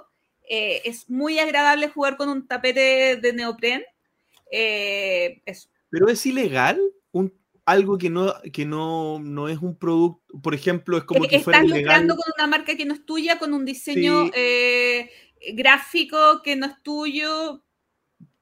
Oye, la patrona de la semana, porque, porque entonces es ilegal yo las losetas del Terraforming Mars que me compré. po. O sea, legal, legal. Pero es que ese producto no existe. O sea, ese producto físicamente con esa gráfica no existe. Pero el tapete tampoco existe, po. Pero, Claro, está, si es un está tapete- impre- pero está impreso el tablero. Que sí existe. Ah, bueno, quizá Solamente cambia- cambian el medio. Yo si fuera Juan Azul, no, no lo reprocharía, diría adelante, háganlo, porque No. le da vida a mi juego. O sea, No, bueno, no sé. hecho, O sea, yo diría, lo primero ¿por qué no lo pensé antes? Y Sí. es como ya filo. De hecho, yo diría, ahead. yo diría que cuando grabé un video, cuando me llegó a su móvil le puso like. O sea, Notable, notable. no, Ah, estamos listos. debería revisarlo, pero El señor, espérate. Ale- el señor AliExpress acaba de mandar a pedir una orden extra. Sin Claro, preocupación. Hoy en piraterías aceptables. Oye, eh, voy a mi veredicto final. Está- oye, de verdad, no, no, no es por ser polite- político, pero, pero de verdad voy palmo a palmo, porque tengo razones para querer los dos. O sea, lo- ninguno de los dos tomó ventaja, eso puedo decir. Si voy en una línea obvia de evolución, me encantaría probar el de Gloria, el, el 3, el Summer Pavilion. Pabellón de verano se llama, ¿sí? si voy en una línea cronológica, o sea, también tiene sentido. O sea, oye, vamos por lo que el autor nos fue haciendo descubrir en el orden correcto, que sería probar el vitrales de Sintra. Pero yo creo que me decanto por, por ir en la línea de complejidad. Yo, yo creo que, me- de- pero de complejidad en cuanto a profundidad estratégica. Yo creo que me iría por el 3 para no sorprender, para no decantarme con... ¿Tú decís que no, Gloria? Es que yo insisto que por, por complejidad el 2 es menos complejo que el 3, pero No, pero profundidad estratégica es lo que estoy diciendo yo. No, la, profund- la, la complejidad de las reglas no me yo importa. creo, que, yo creo que la profundidad estratégica es más del No. 3 que el... Oye, hagamos una, juguemos los dos y que Pe- pe- Pero es mi JP veredicto. evalúe cuál es el eh, más complejo estratégicamente. Ah, bueno, si eso, no es eso raro. puede ser, pero es que le compré más el el- argumento allá. En en el, en el, perdón, es que en, el, en mi veredicto, en el argumento de la profundidad estratégica, le compré más a Axel la explicación, me, me llegó la explicación que me dio Axel. Pero aún así creo que me gustaría probar el menos profundo en términos de, de, de- de- de decisiones y todo, de, de estar un poco más relajado jugándolo, la verdad. Y después llegar a jugar el Vitrales de Sintra que, que, que según la entendí, eh, tiene esa profundidad más... Pero igual me gusta esa idea, ¿eh? podríamos, porque aparte las partidas so- siguen siendo cortas, ¿no? Sí, sí, en Sí. los tres, no más de 45 Sí, minutos. el único que marca una diferencia es el azul 4, que no hemos jugado lamentablemente. Se supone que llega como en abril, creo. Eh, porque estamos hablando que todos los azules dicen, según BGG, que duran entre 30 y 40 minutos y 45 minutos. Y el azul 4 habla de 45 a 60. Y pasa la barrera de, del 3 de dificultad, donde eh, el azul 1 está bajo el 2 y los otros azules están ligeramente sobre el 2. Hagamos, ya, yo- yo- hagamos una maratón de azules, ¿les parece? Yo, pero Perfecto. feliz. Yo feliz. Sí. Oye, eh, yo, bueno, y ¿Tu quiero, top obviamente, 3 de azul? eso, quiero, quiero cerrar esto con el top 3 de azul. Yo, obviamente, justificando la, la- la- la- la- yo, mi top 3 personal azul es el 2, el 1 y el 3. Eso es eh, en lo que a mí me gusta más jugar. Yo creo que la- el azul 2 es mi azul favorito, a pesar de que corre con muchas desventajas. Corre con la desventaja de que eh, es el más feo. Eh, tanto el 1 como el 3, y de nuevo, también siento que yo creo que el 3 volvieron a... En el 2 no es fotografiable. Cuando uno termina el azul 1, ¡ay, qué lindo me quedó! Pero en azul 2, el azul 2 se trata de ir sacando los zetas. Entonces tú, mientras menos, los, mien- mientras menos de estas losetas columnas tengas, quiere decir que te fue mejor. Por lo tanto, cuando uno termina y jugó bien, queda con un, una cuestión pelada al frente. Sin, sin ni una sin ninguna ficha, todas esas fichas fueron descartadas. Y en el 3 Ah. se vuelve a colores y hay seis colores. Está el naranjo, que es el mejor color de todo. Está todo muy bonito. Está pensado pa- para, tomarse las fotos. Eh, tiene este, el, el tema del, del- puntaje. La gente cuando salió decía, "Oh, este es el azul sagrado porque tiene fichas transparentes, comparaciones odiosas de la gente. Eh, pero a pesar de eso, yo es el. Yo, y, y acá yo también que, quiero como dar la recomendación como para la gente que, que quizás jugó el. Si jugaste el azul, el primero, y te vas como por el lado de lo de lo tranqui que es, de la experiencia como zen que jugar, yo creo que el 3 es más zen que el 2. Pero el 2 es, eh, es más pensado como para los que nos gustan los abstractos y, y vamos más por el lado de qué tan complejo podemos llegar a tener esta, esta mecánica. Eh, por eso me gusta más, pero eh, si hacemos con una progresión, una progresión como de amabilidad, sería 1, 3, 2. Eh, así que eso, ah, y aún así, y yo creo que si alguien no jugado nunca, el 1 es el, el, el que. No, yo no, no, no creo que ninguno de los, ni el 2 ni el 3, es superior en cuanto a lo que entrega para ser el primero. Eh, y yo creo que también depende de qué es lo que te gustó de haber jugado el primero, depende qué rama, qué rama quieres tener. Así que nada, grande azul, vitrales de Sintra. Yo estaba revisando la publicación en Instagram y no, Asmodee no nos puso like. Ah. Pero alguien que trabaja en Asmodee, sí. Ah. No, no podemos decir quién. No, no vamos a decir. Puede tener problemas. Porque yo, yo con eso me siento autorizada. Eh, mire, mi azul favorito de la vida, siendo que el 3 me gusta mucho, spoiler, es el 1. ¿Por qué? Porque eh, premio la sencillez. Yo es mucho más fácil de explicar, es mucho más fácil de jugar, siento mucha satisfacción al hacerlo. El 3 me gusta, pero ya me torda más tiempo. Ya tengo, eh, no me es tan fácil de explicar como el 1. Y eso yo lo premio mucho como en, en tiempos de felicidad. O sea, como en un menor tiempo me da igual felicidad. Entonces, mi ranking queda como primero azul 1, después azul 3 y por último azul 4, que no lo he probado. Prefiero jugar un, un juego que no he probado. y por último confío más en el azul 4 que en el 2. Ah, Después Gloomhaven y al final Azul 2. de- ¿sabes de qué? Yo ranking creo de que- azules. Oye, yo creo que tengo una maldición. eh, que me pasa cuando pido el autógrafo de un eh, diseñador en el juego. Me pasó, por ejemplo, con el Power Grid de cartas, la atención de cartas, que lo tengo firmado y no me gustó. No lo voy a vender. Y claro, el azul 2 lo tengo firmado y no es mi azul favorito. Qué injusticia. La maldición de las firmas, que no te firmen Sí. nunca más. O sea, es como, es como, tú quieres el juego firmado con el diseñador, claro, pero, pero no, no son mis favoritos. Qué triste. Esa es la injusticia del mundo. Sí, sí. Cronología lúdica. Ya estamos cada vez más cerca de encontrarnos con el, el presente, después todo va a ser cronología hacia el futuro. No sé cómo va a ser hacia como los, los juegos que van a salir el próximo año.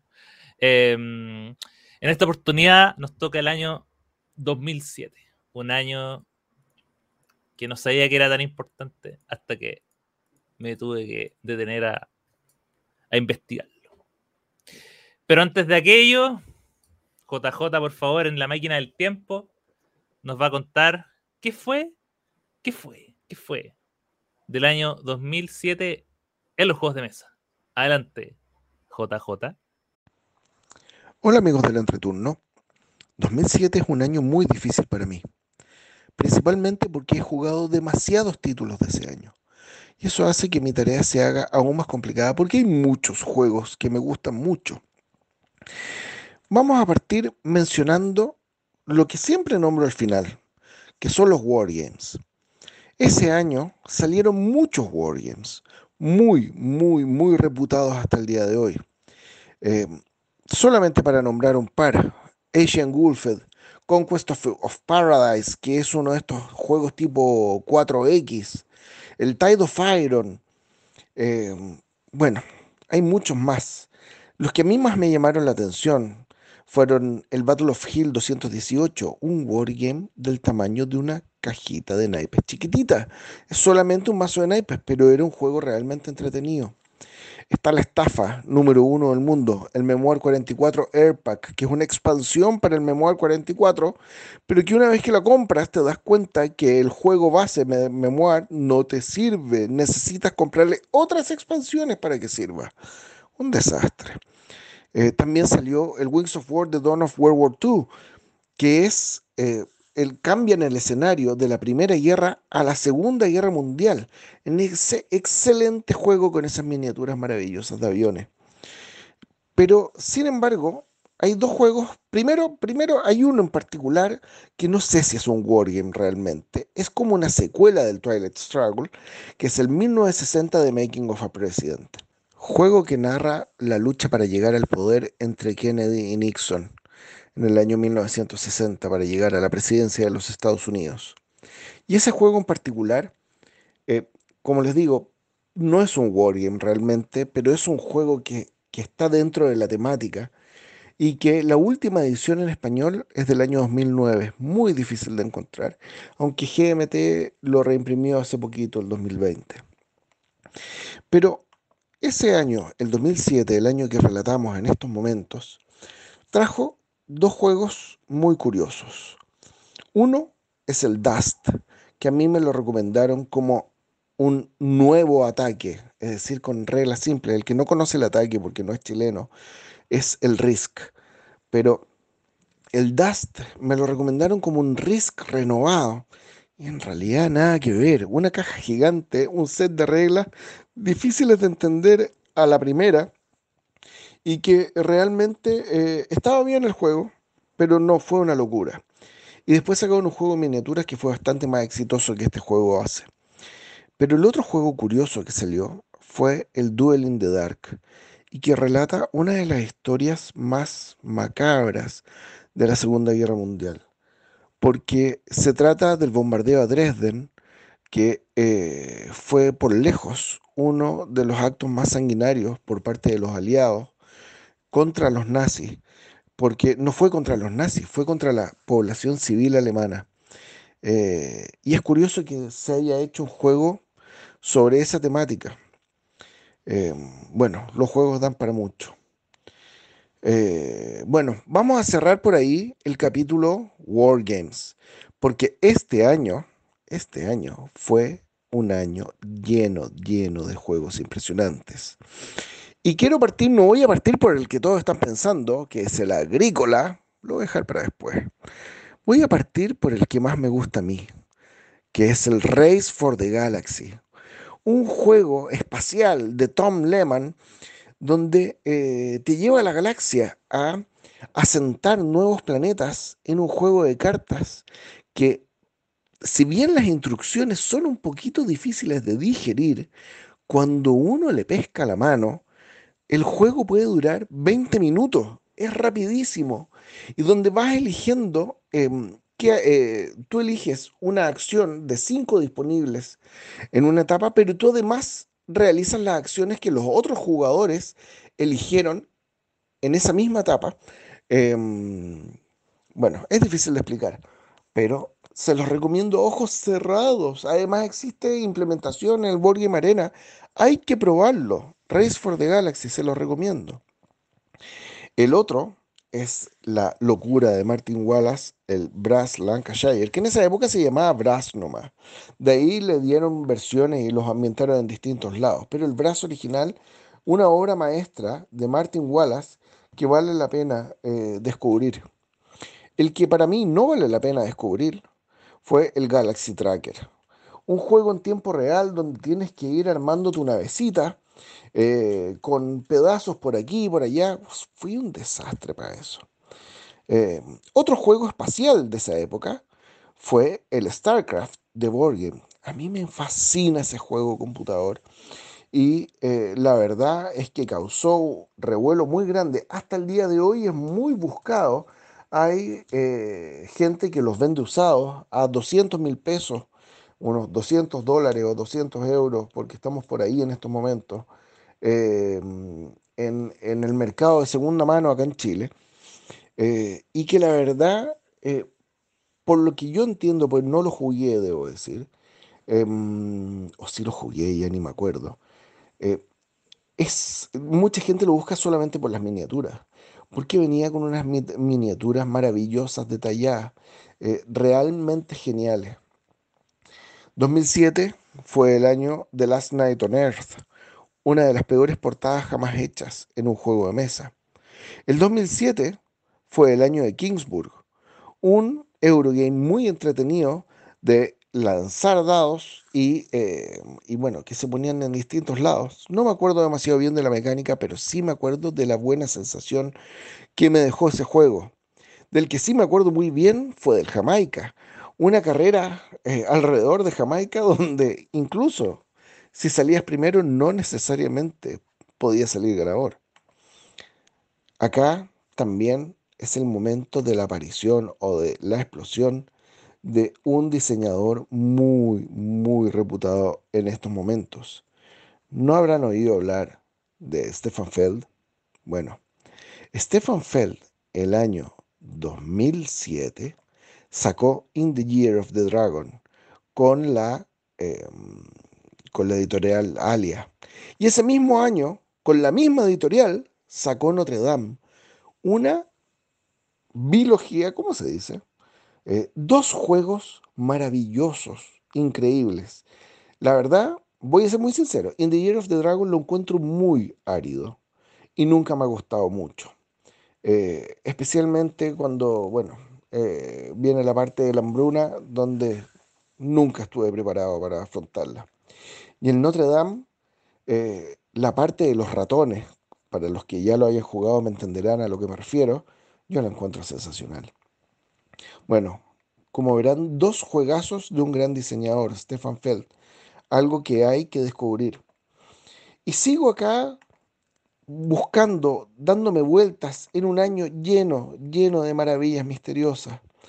Em, el Soloreto de eh, Michael Schacht viene a reimplementar, pero ahora en tablero, al Coloreto y lo transformó en un juego familiar muy entretenido, donde ahora tú tienes que eh, llenar un, zoológico lleno de animales. Si juntas un macho y una hembra, sale una cría, eh, y puedes poner unos carritos en las esquinas para, eh, para que te dé más puntos, unos carritos de comida, cosas así. la temática para muchos, como muchos piensan que los Eurogames son así, muy poco temáticos, a mí sí me pareció muy temático. Eh, se los recomiendo, es un juego facilito, entretenido, rápido. así de rapidito y rápido también es el Tebas, donde vas a, con tu grupo de arqueólogos a descubrir unos tesoros bajo tierra. Y la mecánica de cómo vas desenterrando esos tesoros es notable. Es notable. Es, es un push your luck, pero muy, muy bien pensado. Del que no voy a hablar mucho, salvo un pequeño detalle, es del Vikings. ¿Por qué? Porque creo, puedo estar equivocado, fue el primer juego que Michael Kisling hizo sin su dupla Wolfgang Kramer. Sacrilegio. Eso no puede pasar. Bueno, Kramer ese año sacó El Capitán, que es una reimplementación del Tycoon, un juego donde vas ocupando, en este caso, puertos, em, y donde eh, vas a ir ganando puntos progresivamente dependiendo cómo se vayan llenando. Sin embargo, mm, a medida que transcurre el juego, vas a ir ganando puntos y después, mientras más se va llenando, vas a ir ganando cada vez menos puntos. Entonces, hay un equilibrio ahí que cumplir. Em, muy entretenido. A mí me encanta El Capitán. El otro juego que podemos nombrar por acá es el Oregon o el Midgard o el Airships o el Uptown. Son puros juegos maravillosos. Eh, todos ellos me dejaron eh, marcado. El Airships es curioso porque es un juego de dados y fue el último juego que sacó el creador de Puerto Rico. Eh, nada que ver a Puerto Rico, este juego es un juego mucho más familiar. La Gloria lo conoce bien, podrá hablar un poquito de él. Eh, pero bueno, fue como la, lo último que sacó este diseñador y nunca más se escuchó de él, habiendo sacado dos juegos tan impresionantes, dos juegos tan, tan, tan marcantes como el Manhattan y el Puerto Rico. El Midgard, por otro lado, mucha gente nunca ha oído hablar de ese nombre pero fue la primera versión del Blood Rage, creado por Eric M. Lang. Eh, un, juegazo de control de áreas. Em, otro de los juegos muy curiosos también, y que digo curiosos porque eh, no hay muchos así en el mercado, es el Stonehenge. Primero porque junta a muchos diseñadores a los que se les dio una misión. Eh, les dieron materiales y con esos materiales tenía que cada uno crear un juego. Y fue así como Richard Garfield eh, sacó un juego de magia, eh, Bruno Faiduti sacó un juego político, Richard Borg sacó, sacó un juego de batalla, James Ernest sacó un juego de subastas y Mike Selinker sacó un juego de ciencia ficción, todo con los mismos materiales. Eso fue Stonehenge. Increíble. Pero no le fue muy bien. No fue un juego, un juego que estuviese eh, eh, o que cumpliese con las expectativas de la gente. El otro juego que tampoco cumplió con las expectativas, pero que a mí me parece un juego agradable de jugar o relajante, es el Benedict de em, Klaus Jürgen Rede, creador de Carcassonne. Eh, fue su intento como para salir un poco de lo que lo tenía encasillado. Y si bien no lo logró perfectamente, tenemos un juego, un Eurogame familiar muy entretenido que quizás a alguno disfrute de esos juegos. Bueno, fue el año de Marrakech, el juego que venía con esas alfombritas muy bonitas que vale la pena mirar.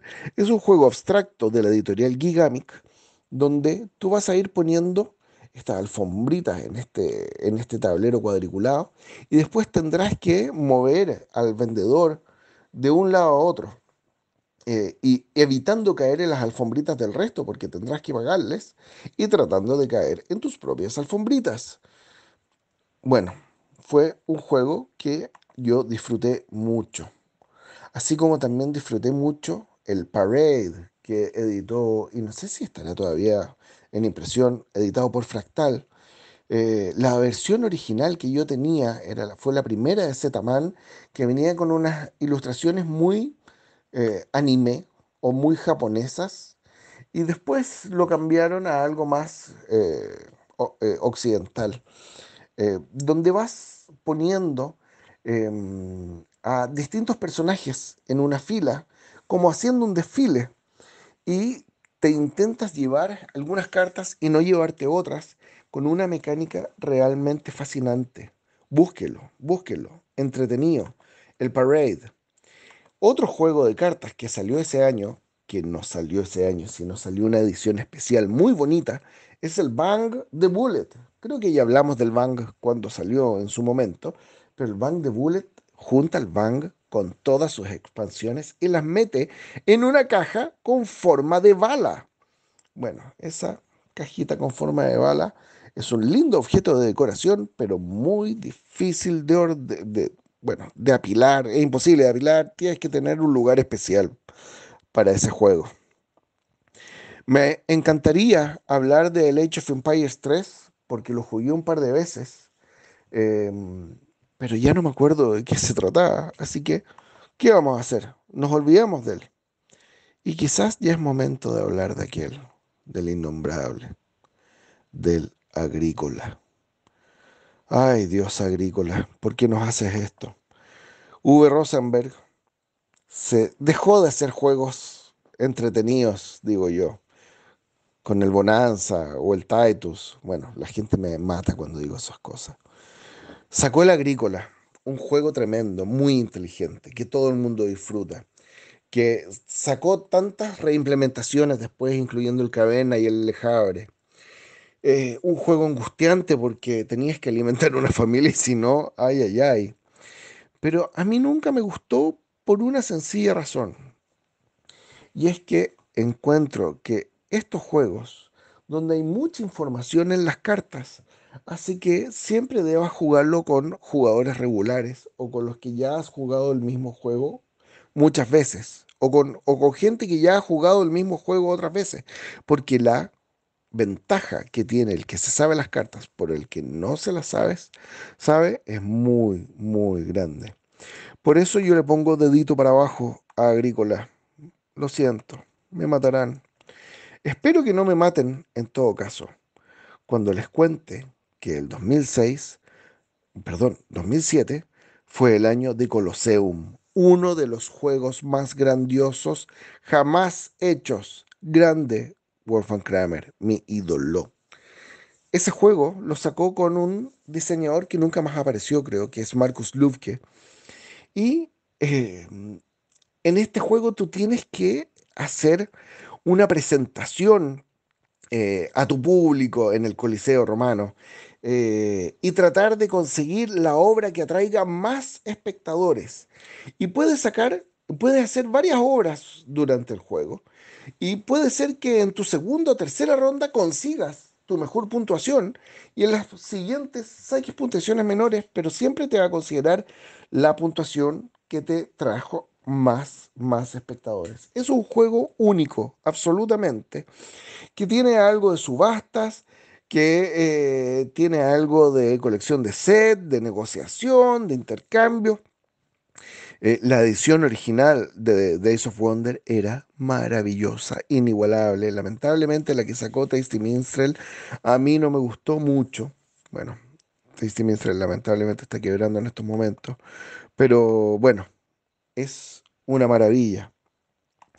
Eh, salió también un juego, no sé si, no sé si alcanzó a ser póstumo, pero eh, France Beno Longe junto con la editorial Valley Games, una editorial canadiense que quebró y que estafó a mucha gente, sacó ese año el Container. Eh, un juego que era estéticamente muy, muy atractivo, que venía con ilustraciones de Mike Doyle, que era el ilustrador de, moda de esa época, y donde tenías unos barquitos que tenías que llenar con, con contenedores. Eh, estéticamente es maravilloso, se los recomiendo que lo descubran. Además salió una edición décimo aniversario hace poco. Ya me voy quedando sin juegos, no se preocupen, pero es que eran muchos, es verdad.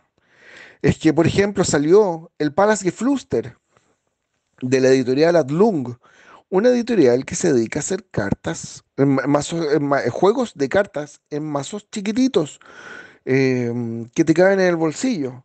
Y este juego era un juego de, eh, de bluffing, pero tan, tan, tan bueno que eh, yo se los recomiendo de todas maneras. fue muy popular en España. Los españoles se acordarán de mí porque eh, allá se jugaba mucho. Me quedan un par de cositas más. Fue el año de la cuarta edición de Talismán, que es la edición que actualmente se vende en tiendas. Y pucha, que es lindo el Talismán. Eh, hay muchos que lo considerarán un juego muy simple, pero esta historia de fantasía, donde vas adentrándote, porque partes del mundo exterior, adentrándote a este mundo interior, eh, peleando con criaturas, encontrándote con cosas. eh, realmente yo creo que cambió la cara de los juegos de mesa en su momento. Y bueno, amigos del entreturno, no paré de hablar durante mucho rato.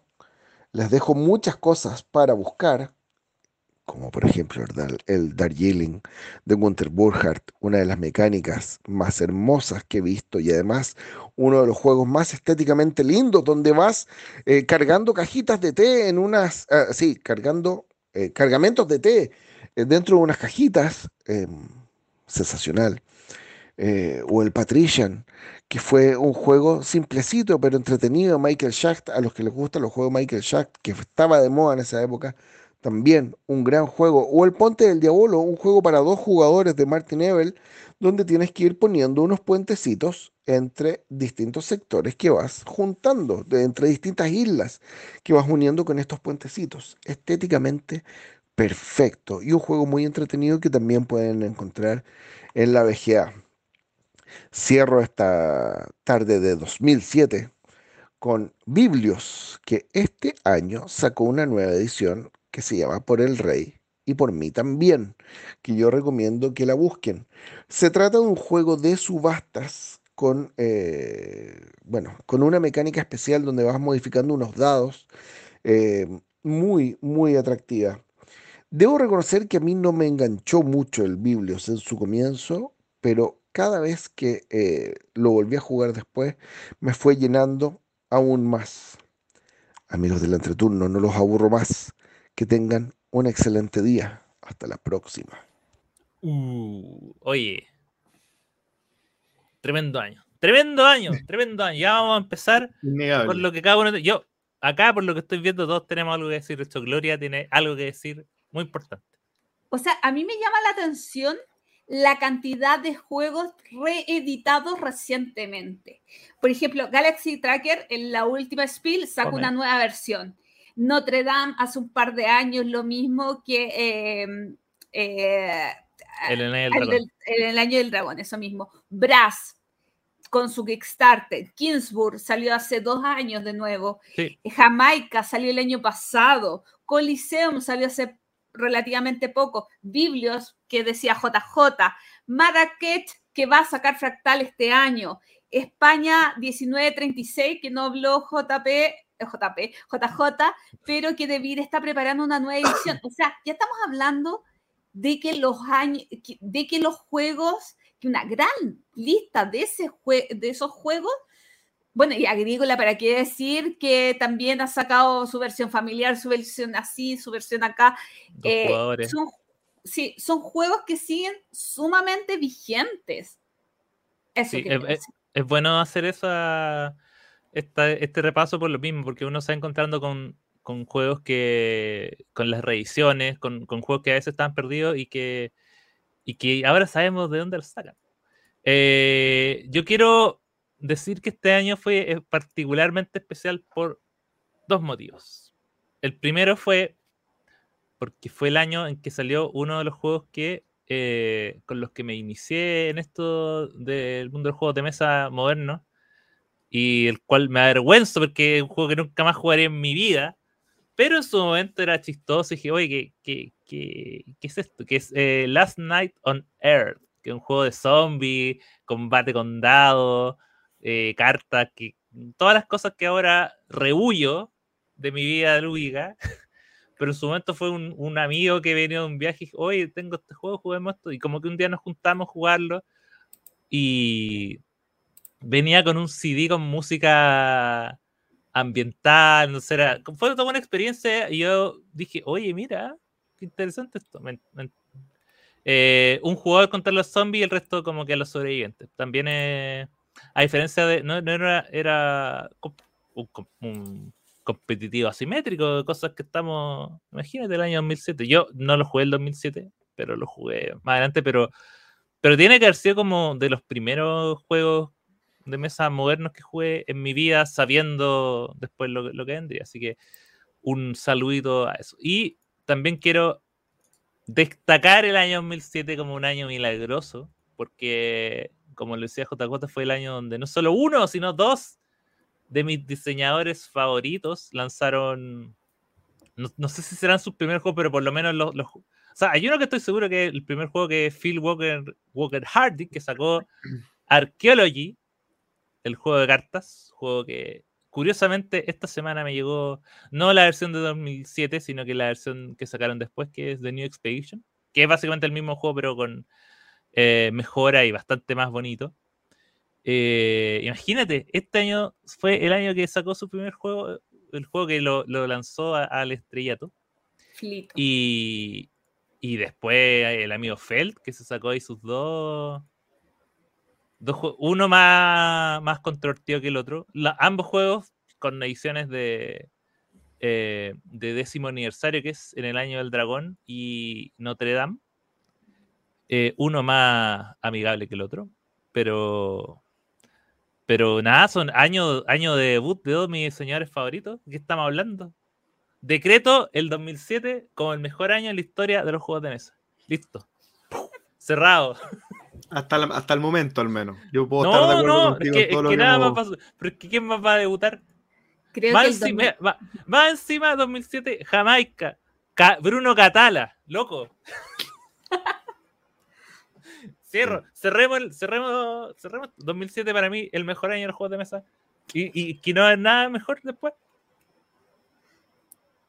Sí, muy probablemente está equivocado Axel, de hecho lo está, pero, pero sí, po- no, no, tremendo año, eh, de acuerdo con, como con el 83% de lo que dijo JJ, eh, fui marcando acá juegos que me encantan, No, creo que es primera vez que llegamos a un año que tengo tantos juegos que realmente me gustan mucho y, Mm. que, y que se cumple lo que dice Gloria, que esta, esta regla de que si, si el juego se sigue reeditando, si el juego sigue relanzándose, es porque no ha envejecido mal, es porque el juego está vigente absolutamente y es un juego que hoy día no tiene nada que envidiarle a, a juegos que están saliendo hoy. Ya, ya empezamos y estamos hablando de hartos años atrás. O sea, este es un hobby que en términos de diseño avanza súper rápido y deja como, está, eh, deja eh, como obsoletas mecánicas y cosas muy rápido, pero estamos hablando aquí de un año que se mantiene estoico, que clavó, digamos, su presencia en la historia y que sigue siendo relevante.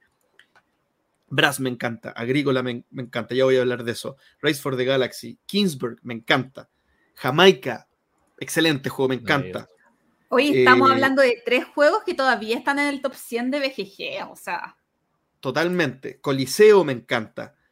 Y decir algunas cositas ya más en particular, y con esto te doy el pase, Gloria. eh, Agrícola, estoy de acuerdo con lo que dice JJ en cuanto a que tiene este componente de, de- de estas cartas que, que tú las tienes que conocer para jugar bien.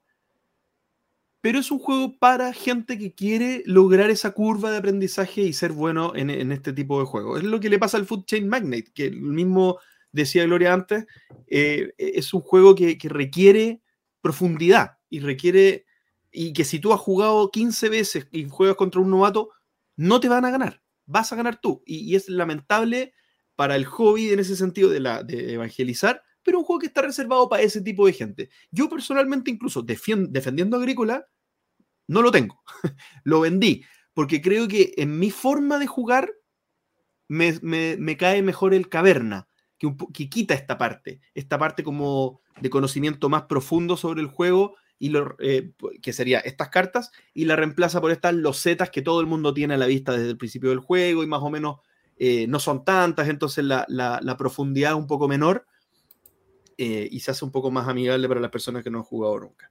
También quería tal vez profundizar un poquito en el Age of, Age Empire 3, que, que no se acordaba JJ como mencionaba.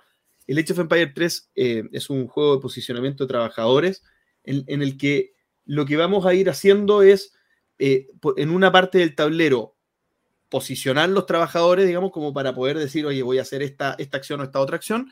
Y en la otra parte del tablero está el mapa, que en el fondo lo que estamos haciendo es ir a colonizar, eh, creo que Sudamérica, no, no, no me acuerdo qué parte del mundo es, pero vamos a colonizar el mundo y vamos a mandar eh, sacerdotes, guerrilleros, y vamos a tratar de hacer una especie de, de control de área para en tres eras el que tiene más puntos gana. La, la forma en que mezcla posicionamiento de trabajadores con control de área me parece que está súper bien hecha. Es un juego que sigue siendo súper vigente. Creo que también hasta ha tenido reimplementaciones ha- hace poco eh, este juego y, y la verdad es que, mm, que es súper bueno. Y por último, quería comentar un juego que si no, aquí corríjame, yo me parece que no lo nombró, pero es el Tribuno. No nombró Tribuno, ¿no? Mm, Creo que no. lo escuché. No nombró Tribuno y un juego muy bueno, pero muy bueno. No sé cómo no nombró Tribuno. El Tribuno es un juego también de posicionamiento de trabajadores, muy livianito, en el cual en el tablero hay dispuestas unas cartas. Y las cartas representan distintos como, eh, como, como cargos, posiciones de la antigua Roma. Entonces, eh, no me acuerdo cuáles eran las, las distintas posiciones, pero digamos que están las cartas naranjas, las, las celestes, las cartas verdes, la carta roja, la carta amarilla, etc. ¿ya? Entonces, lo que, lo que se transforma este juego es un control de mayorías, en el que tú, logrando la mayoría de los distintos tipos de cartas, vas a lograr puntos o habilidades especiales. Entonces, habilidades te sirven para ser mejor en el juego y puntos te sirven para ganar, para, obviamente, para ganar el juego. Y las mayorías las tienes por la mayor cantidad de cartas que tengas de un color específico. Entonces, si yo tengo la mayoría de las verdes, yo soy el que domina el poder verde. Mayoría de la roja, el que domina el poder rojo. Y así el juego se va desarrollando, posicionando a los trabajadores en el tablero y llevándote estas cartas para tú poder tener la mayoría en cada uno de los colores. La dinámica es súper sencilla, pero la estrategia es bastante interesante, es bien entretenida. Es un juego que, que tiene, yo tengo mucho apego, porque, bueno, igual está en el bistro, no tengo tanto apego, pero tengo muchos recuerdos porque eh, lo jugaba mucho con mi padre, con hasta mi hermano, que no le gustan los euros, le gustaba mucho este juego, eh, y es muy bueno, lo recomiendo mucho. No sé si está a la venta, yo creo que ya no, pero es muy bueno. Oye, yo comentar que estaba viendo ya la segunda hoja en BGG. Hoy, ensalada de bichos, me encanta y es de este año. Eh, de, de estos juegos livianitos más infantiles.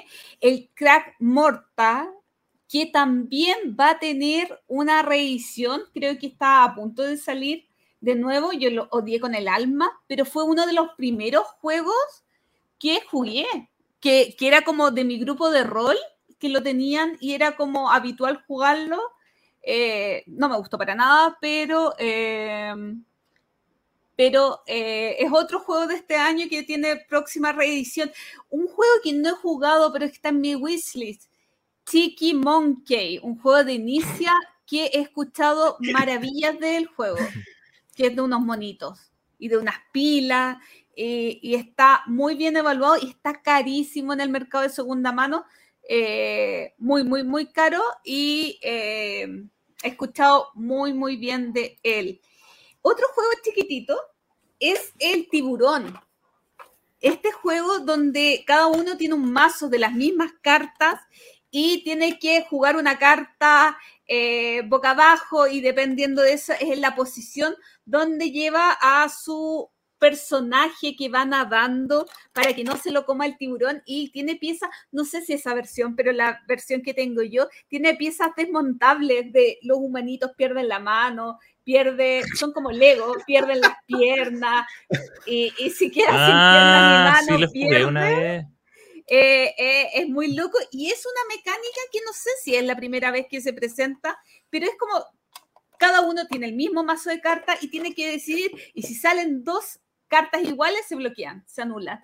Eh, es una mecánica eh, que, insisto, no sé si es la primera vez que aparece, pero hay muchísimos juegos que la han implementa reimplementado a lo largo del tiempo.